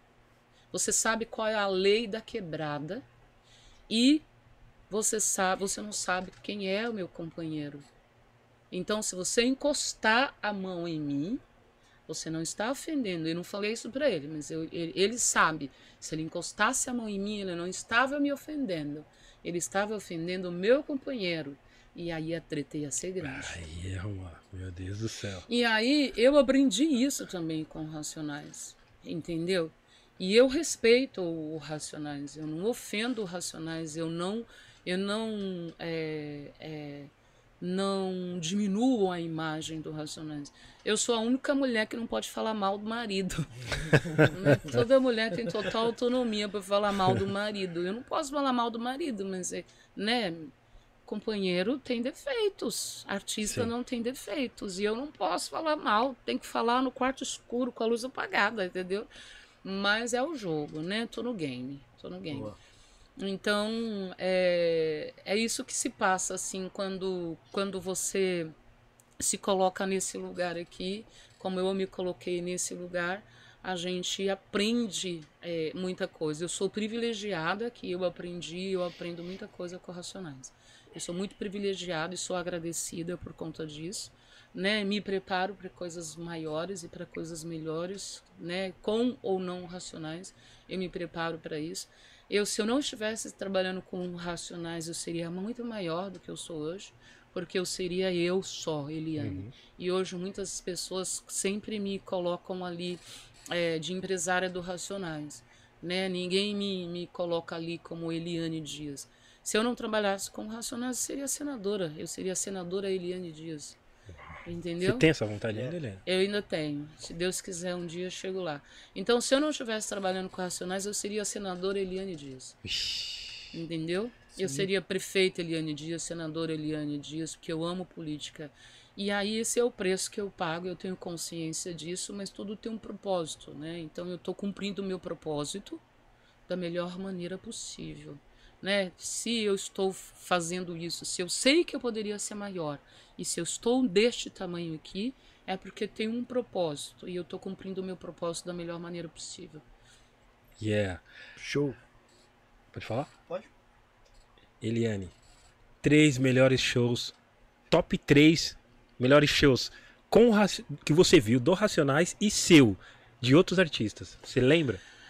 Meu, Top 3 que você falou, meu Deus, não vou nem no banheiro no show. Não, no show, tipo... o show que me deixou doente, doente, doente, doente, doente, apaixonada, assim, que eu ainda vou trazer um dia esses caras para tocarem para mim, eu vou fazer o palco para eles, entendeu? Eu sou doente pelo show do Davido, que Sim. é um cantor nigeriano. O show do Davido, para mim, eu, eu assisti na África do, na, na, em Joanesburgo, na África do Sul, Afropunk de lá, antes do dono do Afropunk vendeu o Afropunk, ele me levou para lá. O show do Davido para mim é emocionante, assim, é a coisa mais maravilhosa que eu senti na minha vida foi assistir o show do Davido lá na África. Eu não sei se aqui teria a mesma sensação, mas lá na África foi maravilhoso. O show que me deixou ousada foi o show do Travis Scott, né? Então assisti o show do Travis Scott lá em, em Filadélfia e ver aquele palco gigantesco com ele sozinho dominando sozinho, a massa. Sozinho. Eu falei, ó oh, pai, que homem é esse, meu pai, que sozinho domina a massa, ele sozinho, ele e acho que é um urso, não lembro agora. Ele sozinho, um palco gigantesco. O, o, o, o, palco devia ter, sei lá, uns 30 de, de boca de cena e uns 30 de, de, de fundo. E ele sozinho lá de boa. Eu mas que coragem, né? Eu, eu ficaria com medo. Então, o Travis Scott realmente me deixou extremamente encantada pelo domínio da massa, né? Do jeito que ele tem. E claro, a primeira vez que eu vi o o Racionais no Lula Palusa, eu falei, game over. É, zerei na vida.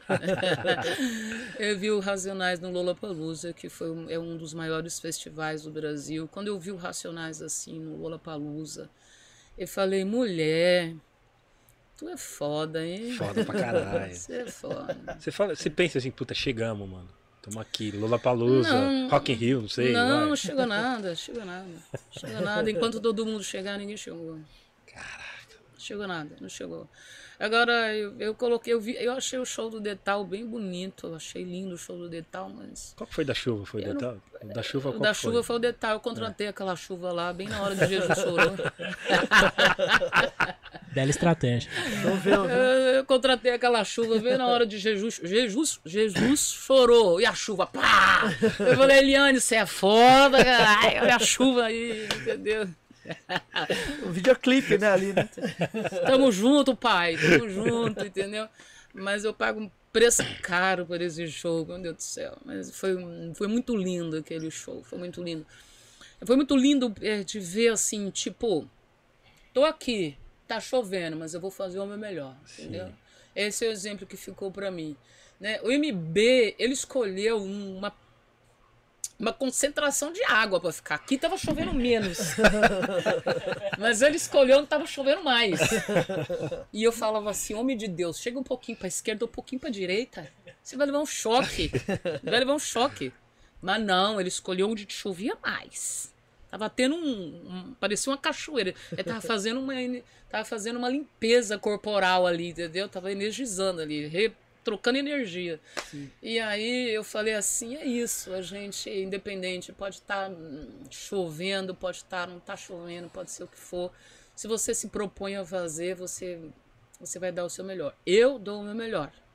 Tem gente que o seu melhor é 5%. E aí vai dar o seu 5%, vai fazer merda, vai dar 5%, vai dar 10%, vai fazer merda. E você tem que olhar e falar assim: é o que essa pessoa pode dar. Ela só consegue chegar até aí. Sim. Ela só consegue entregar merda. Mas tem gente que chega nos 101, 102% e entrega o seu melhor e faz o seu melhor. Eu luto para entregar o meu melhor, entendeu? Sim. Sim. E. Ah, a gente na Nigéria, é que delícia. Yeah. Tô com vontade de voltar pra África urgente. Esse foi no Benin. Eliane, o... os três piores, assim, tipo, beleza, tava cheio, mas acontecia algo que, tipo, não te agradava, assim. Você lembra? Putz, eu tenho muita vontade de falar, mas eu não posso. Olha o livro aí, ó. Olha o livro. Vai vir no livro, então. Eu tenho muita vontade de falar, mas eu não posso falar porque eu conheço as pessoas, entendeu? Eu conheço os artistas, eu conheço os seus administradores. Mas, meu Deus, cada show horrível que eu já vi. Mas eu não posso falar. Vou, guardar para mim isso aí. Vou guardar para mim, não. Vou falar em off, né? ou três, ou se não, coisas, coisas hilárias que você viu que você não aconteceu naquele momento você não imaginava, assim, se assistindo o show, você lembra? Tipo, alguém caiu do palco, alguma luz acendeu, enfim, que não era para acender. Já, você já viu esse momento, assim? Olha, coisas hilárias que tipo, aconteceram. Que você nunca imagina que aconteceu, aconteceu, entendeu? Não, não, a gente, a gente que é que é produtora, é, eu vou no show, eu nunca vou num show para descansar, eu vou no show para antecipar, para ver, Sim. né? Então eu estou sempre meio que prevendo assim, né? Na verdade, teve uma coisa que aconteceu no meu show que, olha, eu vou te falar, eu estava lá no Creticar, antigo Creticar, agora é Vibra, e eu estava lá com um monte de gente trabalhando e gravando o danado do DVD, né? Ai, meu filho, como é linda. Eu estava gravando o danado do DVD. E aí, eu tinha recebido a ordem da minha banda Headline de não me interromper, que era para ser batido, pá, pá, pá, pá, que não era para interromper, não ia ter intervalo no DVD. E aí eu falei, beleza. Seu desejo é uma ordem, banda. Beleza. Aí, o pessoal da produção chegou para mim e falou assim: Dona Eliane, a gente, quando abriu a cortina, subiu um pedestal a gente tem que interromper o show, fechar a cortina e descer o pedestal. Eu falei, como é que é? Esse pedestal tá bem em cima da cadeira de, dos cadeirantes ali. Sim. Se esse pedestal cair, pode causar um estrago grave em alguém. Eu falei, ah é? Eu falei, o Racionais não falou que não era pra interromper o show? Não vai interromper o show. Mas ah, o pedestal pode cair na cabeça de alguém, vai cair na minha cabeça, vai ser responsabilidade de vocês. Vamos lá. Fui para lá, tirei todos os cadeirantes de lá, botei tudo para lá e falei: vou ficar aqui debaixo do pedestal.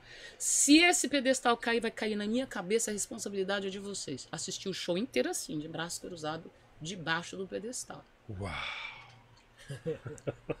Assisti assim o show, esperando o pedestal cair na minha cabeça. E de boa, tranquila. A responsabilidade era deles. E eu falei: ó, bota um segurança lá, para ninguém encostar nessa cortina Bota um segurança aqui. Pra ninguém querer me tirar daqui, chegar perto de mim e correr risco desse pedestal cair em cima de mim. Assisti o show todinho com o pedestal pronto para cair na minha cabeça. Uma hora e meia de show. Você olhava pra cima, Helena? Ou não? Você... É, olhava. olhava lá, não tá assim, balançando? Tá ok, vai. Assim, é, eu, mas eu mandei, eu mandei um segurança. Eu mandei um segurança ficar perto para ninguém encostar na cortina. Estratégia, sim, né? Sim, sim. Falei, bota o segurança para ninguém encostar na cortina. Sim, sim. Entendeu? E boto segurança aqui para ninguém chegar perto de mim, pra pessoa não correr o risco do pedestal cair em cima sim. dela. Se, se alguém tem que se alguém tem que morrer de traumatismo craniano, que seja eu. Entendeu? Sim. E aí foi isso. Isso foi uma coisa louca sim. que aconteceu no meu show. E Eliane, você consegue ver shows assim, você consegue ser uma pessoa normal vendo show? Não. Você, tipo, você, você não produtora não sai de você, você não consegue, tipo, vou assistir um show normal, como um público, uma pessoa normal, você, você não. não consegue? Não. Não, nunca mais. É, eu falo isso porque também eu sou DJ, eu não consigo ver um show como uma pessoa normal, assim, tipo, não. eu queria às vezes ter saudade, tipo, não assistir o show de boa, sem conseguir ver nenhum detalhe, assim, sabe? Tipo... Não, não. E eu até gosto de ser essa pessoa, de não ver mais um show como uma pessoa normal. Eu até gosto. Eu curto pra caramba a minha, a minha sabedoria. Que a sabedoria, você sabe, é estudar.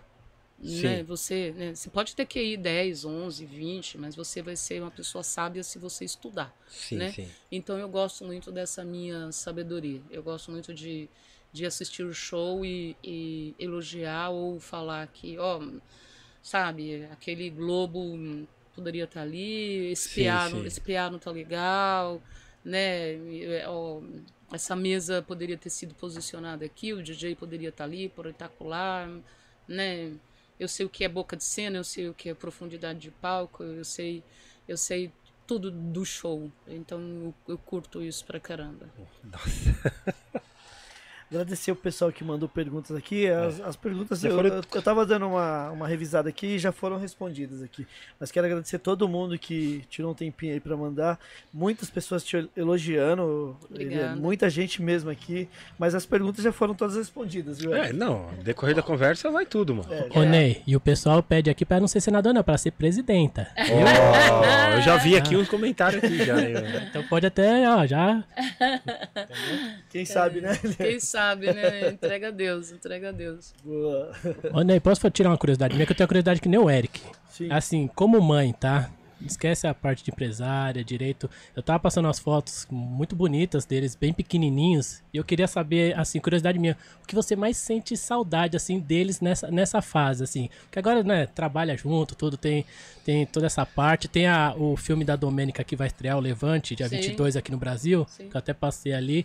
Então essa parte de trabalho esquece. O que você sente falta como mãe deles dessa fase aí? De eu mandar neles, né? o que eu mais sinto falta é de eu mandar, porque até os 12 anos de idade, mais ou menos, 11 anos, 12 anos, o filho só vai onde você leva. E aí você manda para cá, você carrega para lá, você carrega para cá, para lá, para cá, para lá. Aí você manda, você tá ali no controle. Entendeu? Quando a criança pega mais ou menos uns 12 anos, ela já quer sair com os amigos, Exato. ela já quer sair sozinha. aí você vai ver se a educação que você deu realmente a criança pegou. Porque Sim. aí vem tudo, todas as coisas ruins, né? Tudo que o vizinho talvez não tenha dado, ou a vizinha não tenha dado para o filho dela, talvez a mania, né, que o, o filho do vizinho tenha, o seu filho possa pegar, né? Meus filhos, por exemplo, eu sou extremamente limpo, eu gosto de limpeza, eu gosto de coisa limpa, né? Meu filho mora sozinho, ele não mora comigo, né? Você chega na casa do meu filho, a casa do meu filho tá limpinha, né? Então pegou.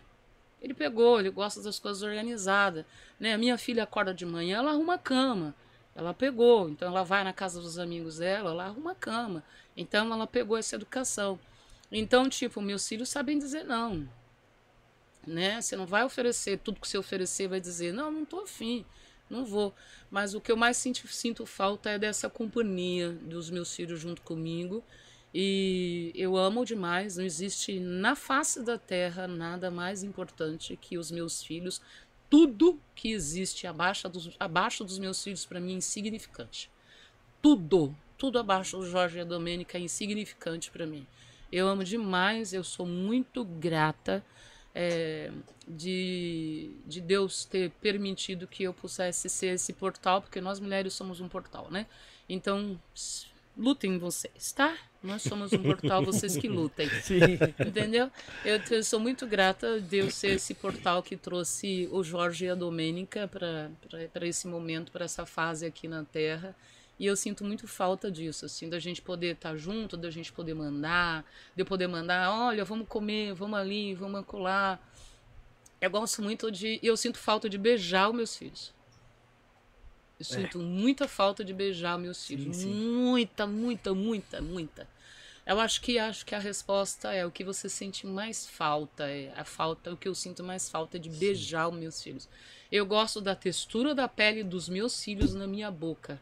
Né? Eu gosto de beijar e gosto de abençoar. Eu gosto de falar Deus abençoe.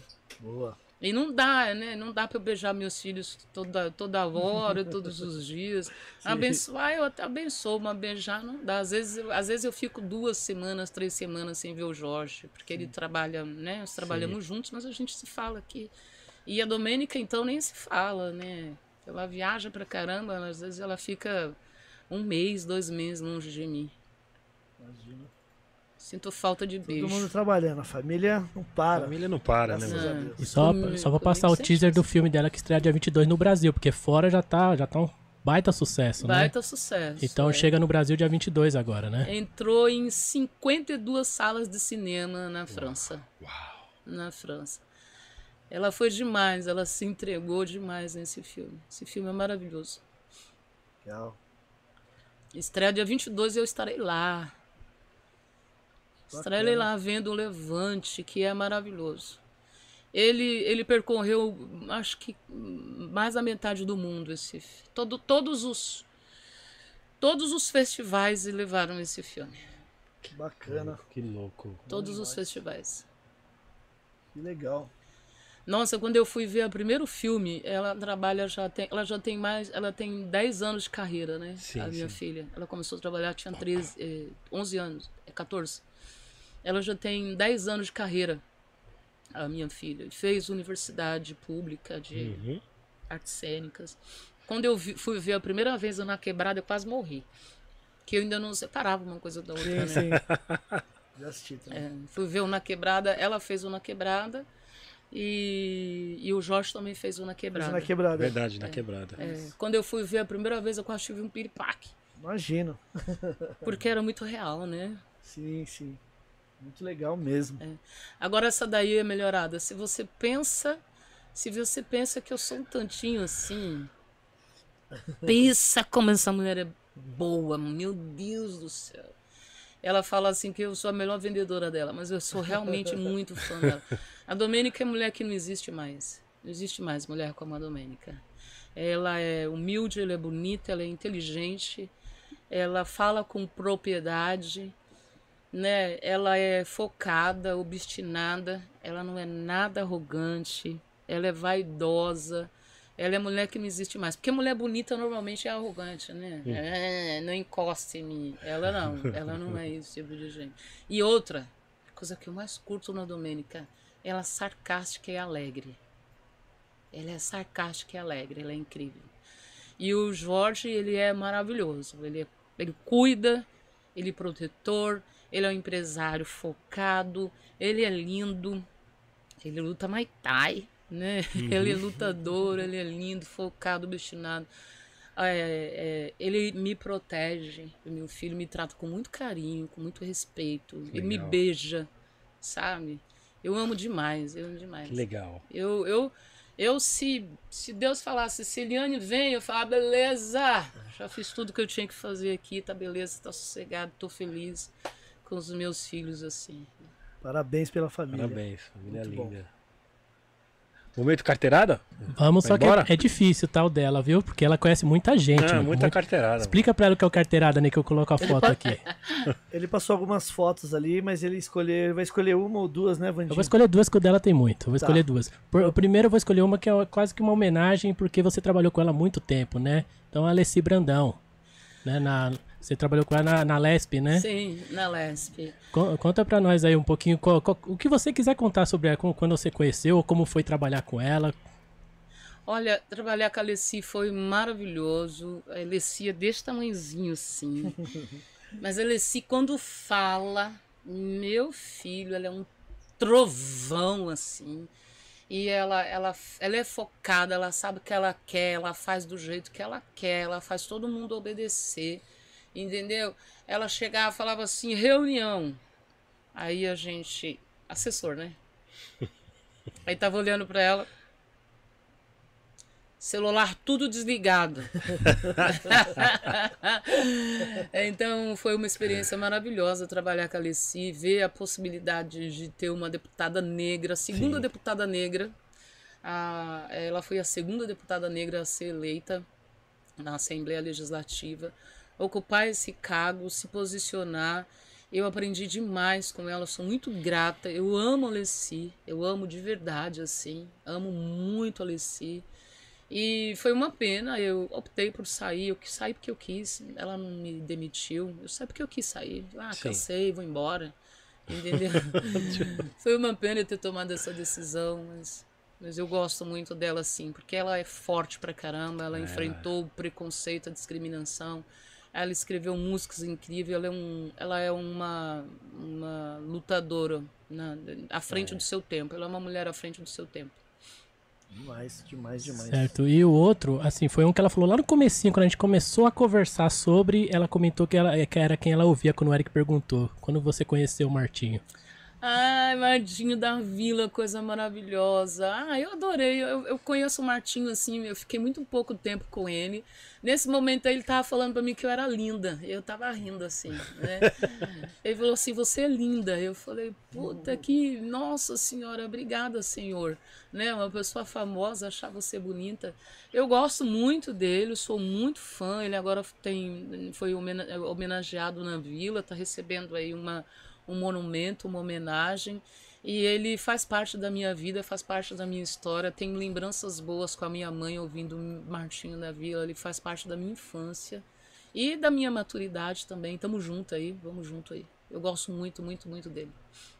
Agradecer a Kátia Ferreira, que é de Sorocaba Tem também. o último, né? É, ela também, ela é amiga da Laura, inclusive. E ela também tá torcendo para que tenha esse show em Sorocaba. Vamos todo mundo mentalizar. Racionais, vamos fazer show. Eu tô chamando o povo aí em coro, em coro, todo mundo. Racionais, show, show, show. Todo mundo mentalizando aí. Obrigado, Kátia. é isso. Teve, Cara, é aula, aí seria para um segundo, demais, é, seria para um é segundo, é, louco, é muita mano. coisa. A gente tem que agradecer, porque Eliane, ela veio e ela tá gripada, então a gente Pô, tem que muito agradecer obrigado, Eliana. muito. Muito, é muito obrigado, muito obrigado mesmo. Nossa. Obrigado pelo que aula, por gente tudo, né? Por, por, essa aula, por, pelo seu profissionalismo, pela muito sua obrigado, dedicação, pela sua pontualidade em tudo que você faz. E é um exemplo, né, para sim, sim. para geral. Por isso que as mulheres e, e os homens têm sim que sempre te elogiar pelo nesse profissionalismo que você é, mostra para todo mundo, né? É um exemplo para geral isso aí. É, a gente é, eu, eu vi que cavalo selado só passa na frente da gente uma vez só, entendeu? Então Sim. a gente tem que aproveitar as, as oportunidades. Né, eu me sinto honrada de ter sido convidada por estar aqui com Louca, vocês. Para mim, para mim é uma honra é, vocês abrirem as portas, me darem, me darem essa oportunidade. Para mim é uma honra esse reconhecimento da parte de vocês. Eu sou muito grata a isso, eu sou muito grata mesmo. Eu jamais é, é, poderia dizer não, né, por uma oportunidade, por um vocês vocês estão aqui num, numa luta ferrenha, vocês lutam, vocês se reinventam, vocês estão aqui e, e, fazer parte dessa história, para mim, é muita honra. Eu agradeço. Nós que estamos honrados. 300, episódio 300, a carteirada. Foi a carteirada, esse aí é histórico. Redes sociais delas, dela, por favor. Tá, já vou, já vou colocar aqui e agradecer todo mundo que participou, tá, pessoal? Não dá para fazer todas é as perguntas. É muita coisa, gente. É muita coisa. Fica já uma, foram duas horas e meia de programa, gente. Parte, tá? Parem, parem, chega. eu, preciso, eu preciso só agradecer a, a equipe Por da favor. Trovoa, né? Que a equipe da Trovoa que organizou, agradecer a Bruna que está lá comigo, minha equipe Bugnipe, a equipe Bugnipe está junto. E então eu agradeço a todo o meu time, agradeço a Deus, agradeço a vocês também. E onde for, serei sempre eternamente tá agradecida por todas as coisas boas e todas essas coisas que a gente pode proporcionar um para o outro, né? Contem comigo. Espero que vocês estejam comigo lá no Bug Week. Vou Vamos. pensar, né? Vou pensar. Tem, você sabe que o para finalizar assim, o palco do DJ ele veio lá do da Filadélfia. É mesmo? Foi a primeira vez que eu vi um palco de DJ. Eu falei, quando eu fizer um festival, vou fazer um palco de DJ. Uau! Legal. Aí, ó. Aí, ó. Já tem data pro. Mais ou menos. Já, já estamos trabalhando nisso, estamos trabalhando nisso. A gente não pode falar muito sobre as coisas. De, é. né, deixa que a gente, Segura, a gente né? traz ela para falar na época. Segura, é. segura, segura, segura, faz parte do negócio, faz parte do negócio. Boa. Então vamos lá, rede social, então da Bug Week, primeiro Sim. que tava falando, né? Lê aí pra mim qual que é, por favor. Arroba Bugweek, o Instagram, né? Isso, Isso. arroba Bugweek. É. Pra querer saber, tem um site ali embaixo, ó, bugweek.com.br, né? Sim. Tem também o da, da Bugnipe, né? Vamos lá, colocar aqui. É, tá tudo. Eu sou, de, eu sou desse aí, meu bem. Arroba Bugnipe também é, no Instagram. sou essa pessoa digitalizada, meu Sigur, bem. Sigam as redes sociais aí da Bugnipe, da Bugweek. Vocês vão ficar é, informados quando tiver os eventos dos Racionais e de outros artistas também da Bug Night. Sim, tem a vontade de fazer o show do Racionais no metaverso, você não tem nem noção. então tem a, a Duquesa ali também, o Mano tem. Brau e o Racionais, né? Sim. Yes. E temos também agora aqui o dela, né? Por favor, né? Aí, ó. Sim. Arroba Eliane Dias Underline. Eliane Dias Underline. Me yeah. sigam lá, gente. Por favor. Quero agradecer o episódio de hoje novamente, Eliane. Muito obrigado pelo, pela sua vinda, né, Eric? Sim, sim. Episódio histórico pra gente. Histórico. Mais Você é um, é louco. Né? Mais um. Mais um histórico. Muito obrigado novamente. Agradecer o, o João Pedro, que veio de. Aparece, aparece, João. De, do Rio Grande do Sul, da cidade de Santa Maria, que é um membro do Gringos Podcast. Yeah. Hoje, ele, hoje ele fez questão de estar aqui presente nesse episódio histórico também. Muito obrigado, Muito obrigado Pedro, pela sua presença. A menina agradeço, também, chama a menina. Chama, chama ela. Trovoa. É. Vem cá. Cola, Manda um salve. O dela, o dela. Porque manda um salve que o dela eu vou, chamar já. Manda, manda um salve. Não, é isso. Quero agradecer pelo espaço aí do, de poder estar participando com vocês aqui. Eu acompanho o podcast já há bastante tempo. Não apenas como um admirador, mas coloquei o podcast na minha pesquisa de doutorado. Então, eu estou pesquisando a comunicação do movimento hip hop e para mim e para os meus pares, com certeza esse é um exemplo de um, de um, trabalho muito bem feito e que tem uma riqueza muito grande. Então, tá sendo uma semana incrível aí, Ney. Você é louco. Valeu, obrigado. Obrigadão, Bandinho, Eliane, obrigado por tudo aí. Imagina. Doutorado, hein, gente? Olha aí. Ah, carteirada. Doutorado. O dela, Ney, ó, eu vou chamar, tá? Ela já veio aqui no X, tudo. Mas eu queria dedicar o episódio. Eu vou dedicar agora que eu vou aproveitar que eu vou chamar ela. Porque ela é a pessoa, a melhor pessoa para explicar sobre a pessoa que eu vou dedicar. Okay. Esse episódio, por ser importante, de, né, de é, 300 episódios, 3 anos, eu vou de, dedicar. Assim, o pessoal fala que é, é o pessoal não. Que o brasileiro não tem muita memória, né? Mas aqui no Gringos Podcast a gente tem. Essa pessoa que eu vou dedicar, ela foi muito importante na pandemia. Então eu queria que ela falasse quem que é a pessoa, tá? Por favor. Quem é? Quem será? Explica, por favor, né? Não, primeiramente, obrigada por ter a oportunidade de estar aqui com vocês. Mais uma vez, uma aula de hip hop. Valeu. Muito legal. Ai, obrigada, viu, gente? É, minha mãe, que tá ali, Nubia Dávila, ela faleceu tem alguns meses, foi pesquisadora aí, tinha acabado de terminar o doutorado, é diretora de, é, do setor de imunização aí do estado, então é um grande exemplo aí, referência. Obrigada pela homenagem, viu, Vandinho, pessoal. E é isso, obrigada pela oportunidade, Eliane, como sempre, uma aula. E é isso. Obrigado. Valeu, obrigado. Então eu queria agradecer porque a mãe dela foi muito importante na pandemia, sim, tá? Sim, sim. Ela ganhou um prêmio no final do ano passado, né? Já um prêmio póstumo, né? Mas eu queria dedicar aqui esse episódio para quem vai assistir, já que vai ficar pra eternidade, pro pessoal ver sobre e conhecer, né? Então, Núbia, Núbia Dávila, tá bom, pessoal? Importantíssima na pandemia. Ah, obrigada, Núbia, onde você estiver. Obrigada. Sem palavras. Agradecer também a, a todos os membros do Gringos Podcast, o pessoal que gosta do nosso conteúdo durante esses três anos aí. É, agradecer o Harry e a Ana, né, que, que deram o start nesse projeto, né, que se não fosse eles também, talvez a gente nem teria uhum. o Gringos Podcast. Então, gratidão eterna pro Harry e pra Ana também, para todos que, que, que, que, tromba o Eric, tromba eu e, e fala que gosta do, do nosso conteúdo. É isso. É, o Gringos Podcast é pro universo. A gente faz para essas informações ricas chegarem no, no maior número de, de pessoas que puder, né? Sim, sim. É um papo sempre entre amigos. A gente está sempre aqui para aprender vocês também, tá? Muito obrigado a todos, 300 episódios. Três anos, né, Ney? Três anos. Você é louco.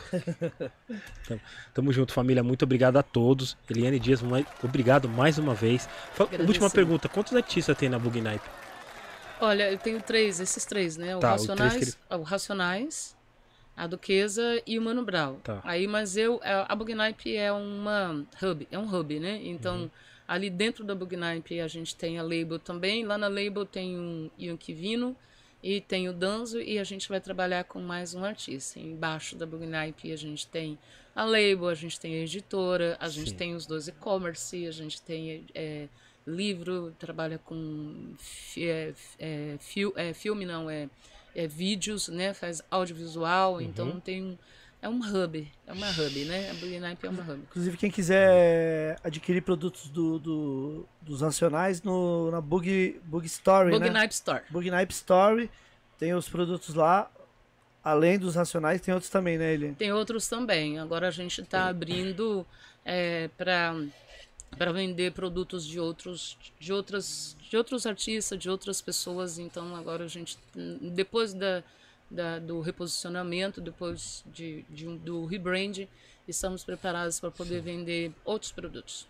Boa. yeah essa foi a nossa futura presidente. Ei! Presidenta! Nossa futura presidenta. Eric, quando eu for presidente tem que voltar aqui, hein? É, não, aí vai estar o nível master. O, aqui. Bo o Boulos veio aqui e ganhou um dia depois. É, é, é verdade. Oba! verdade. Pé quente, mas é pé quente.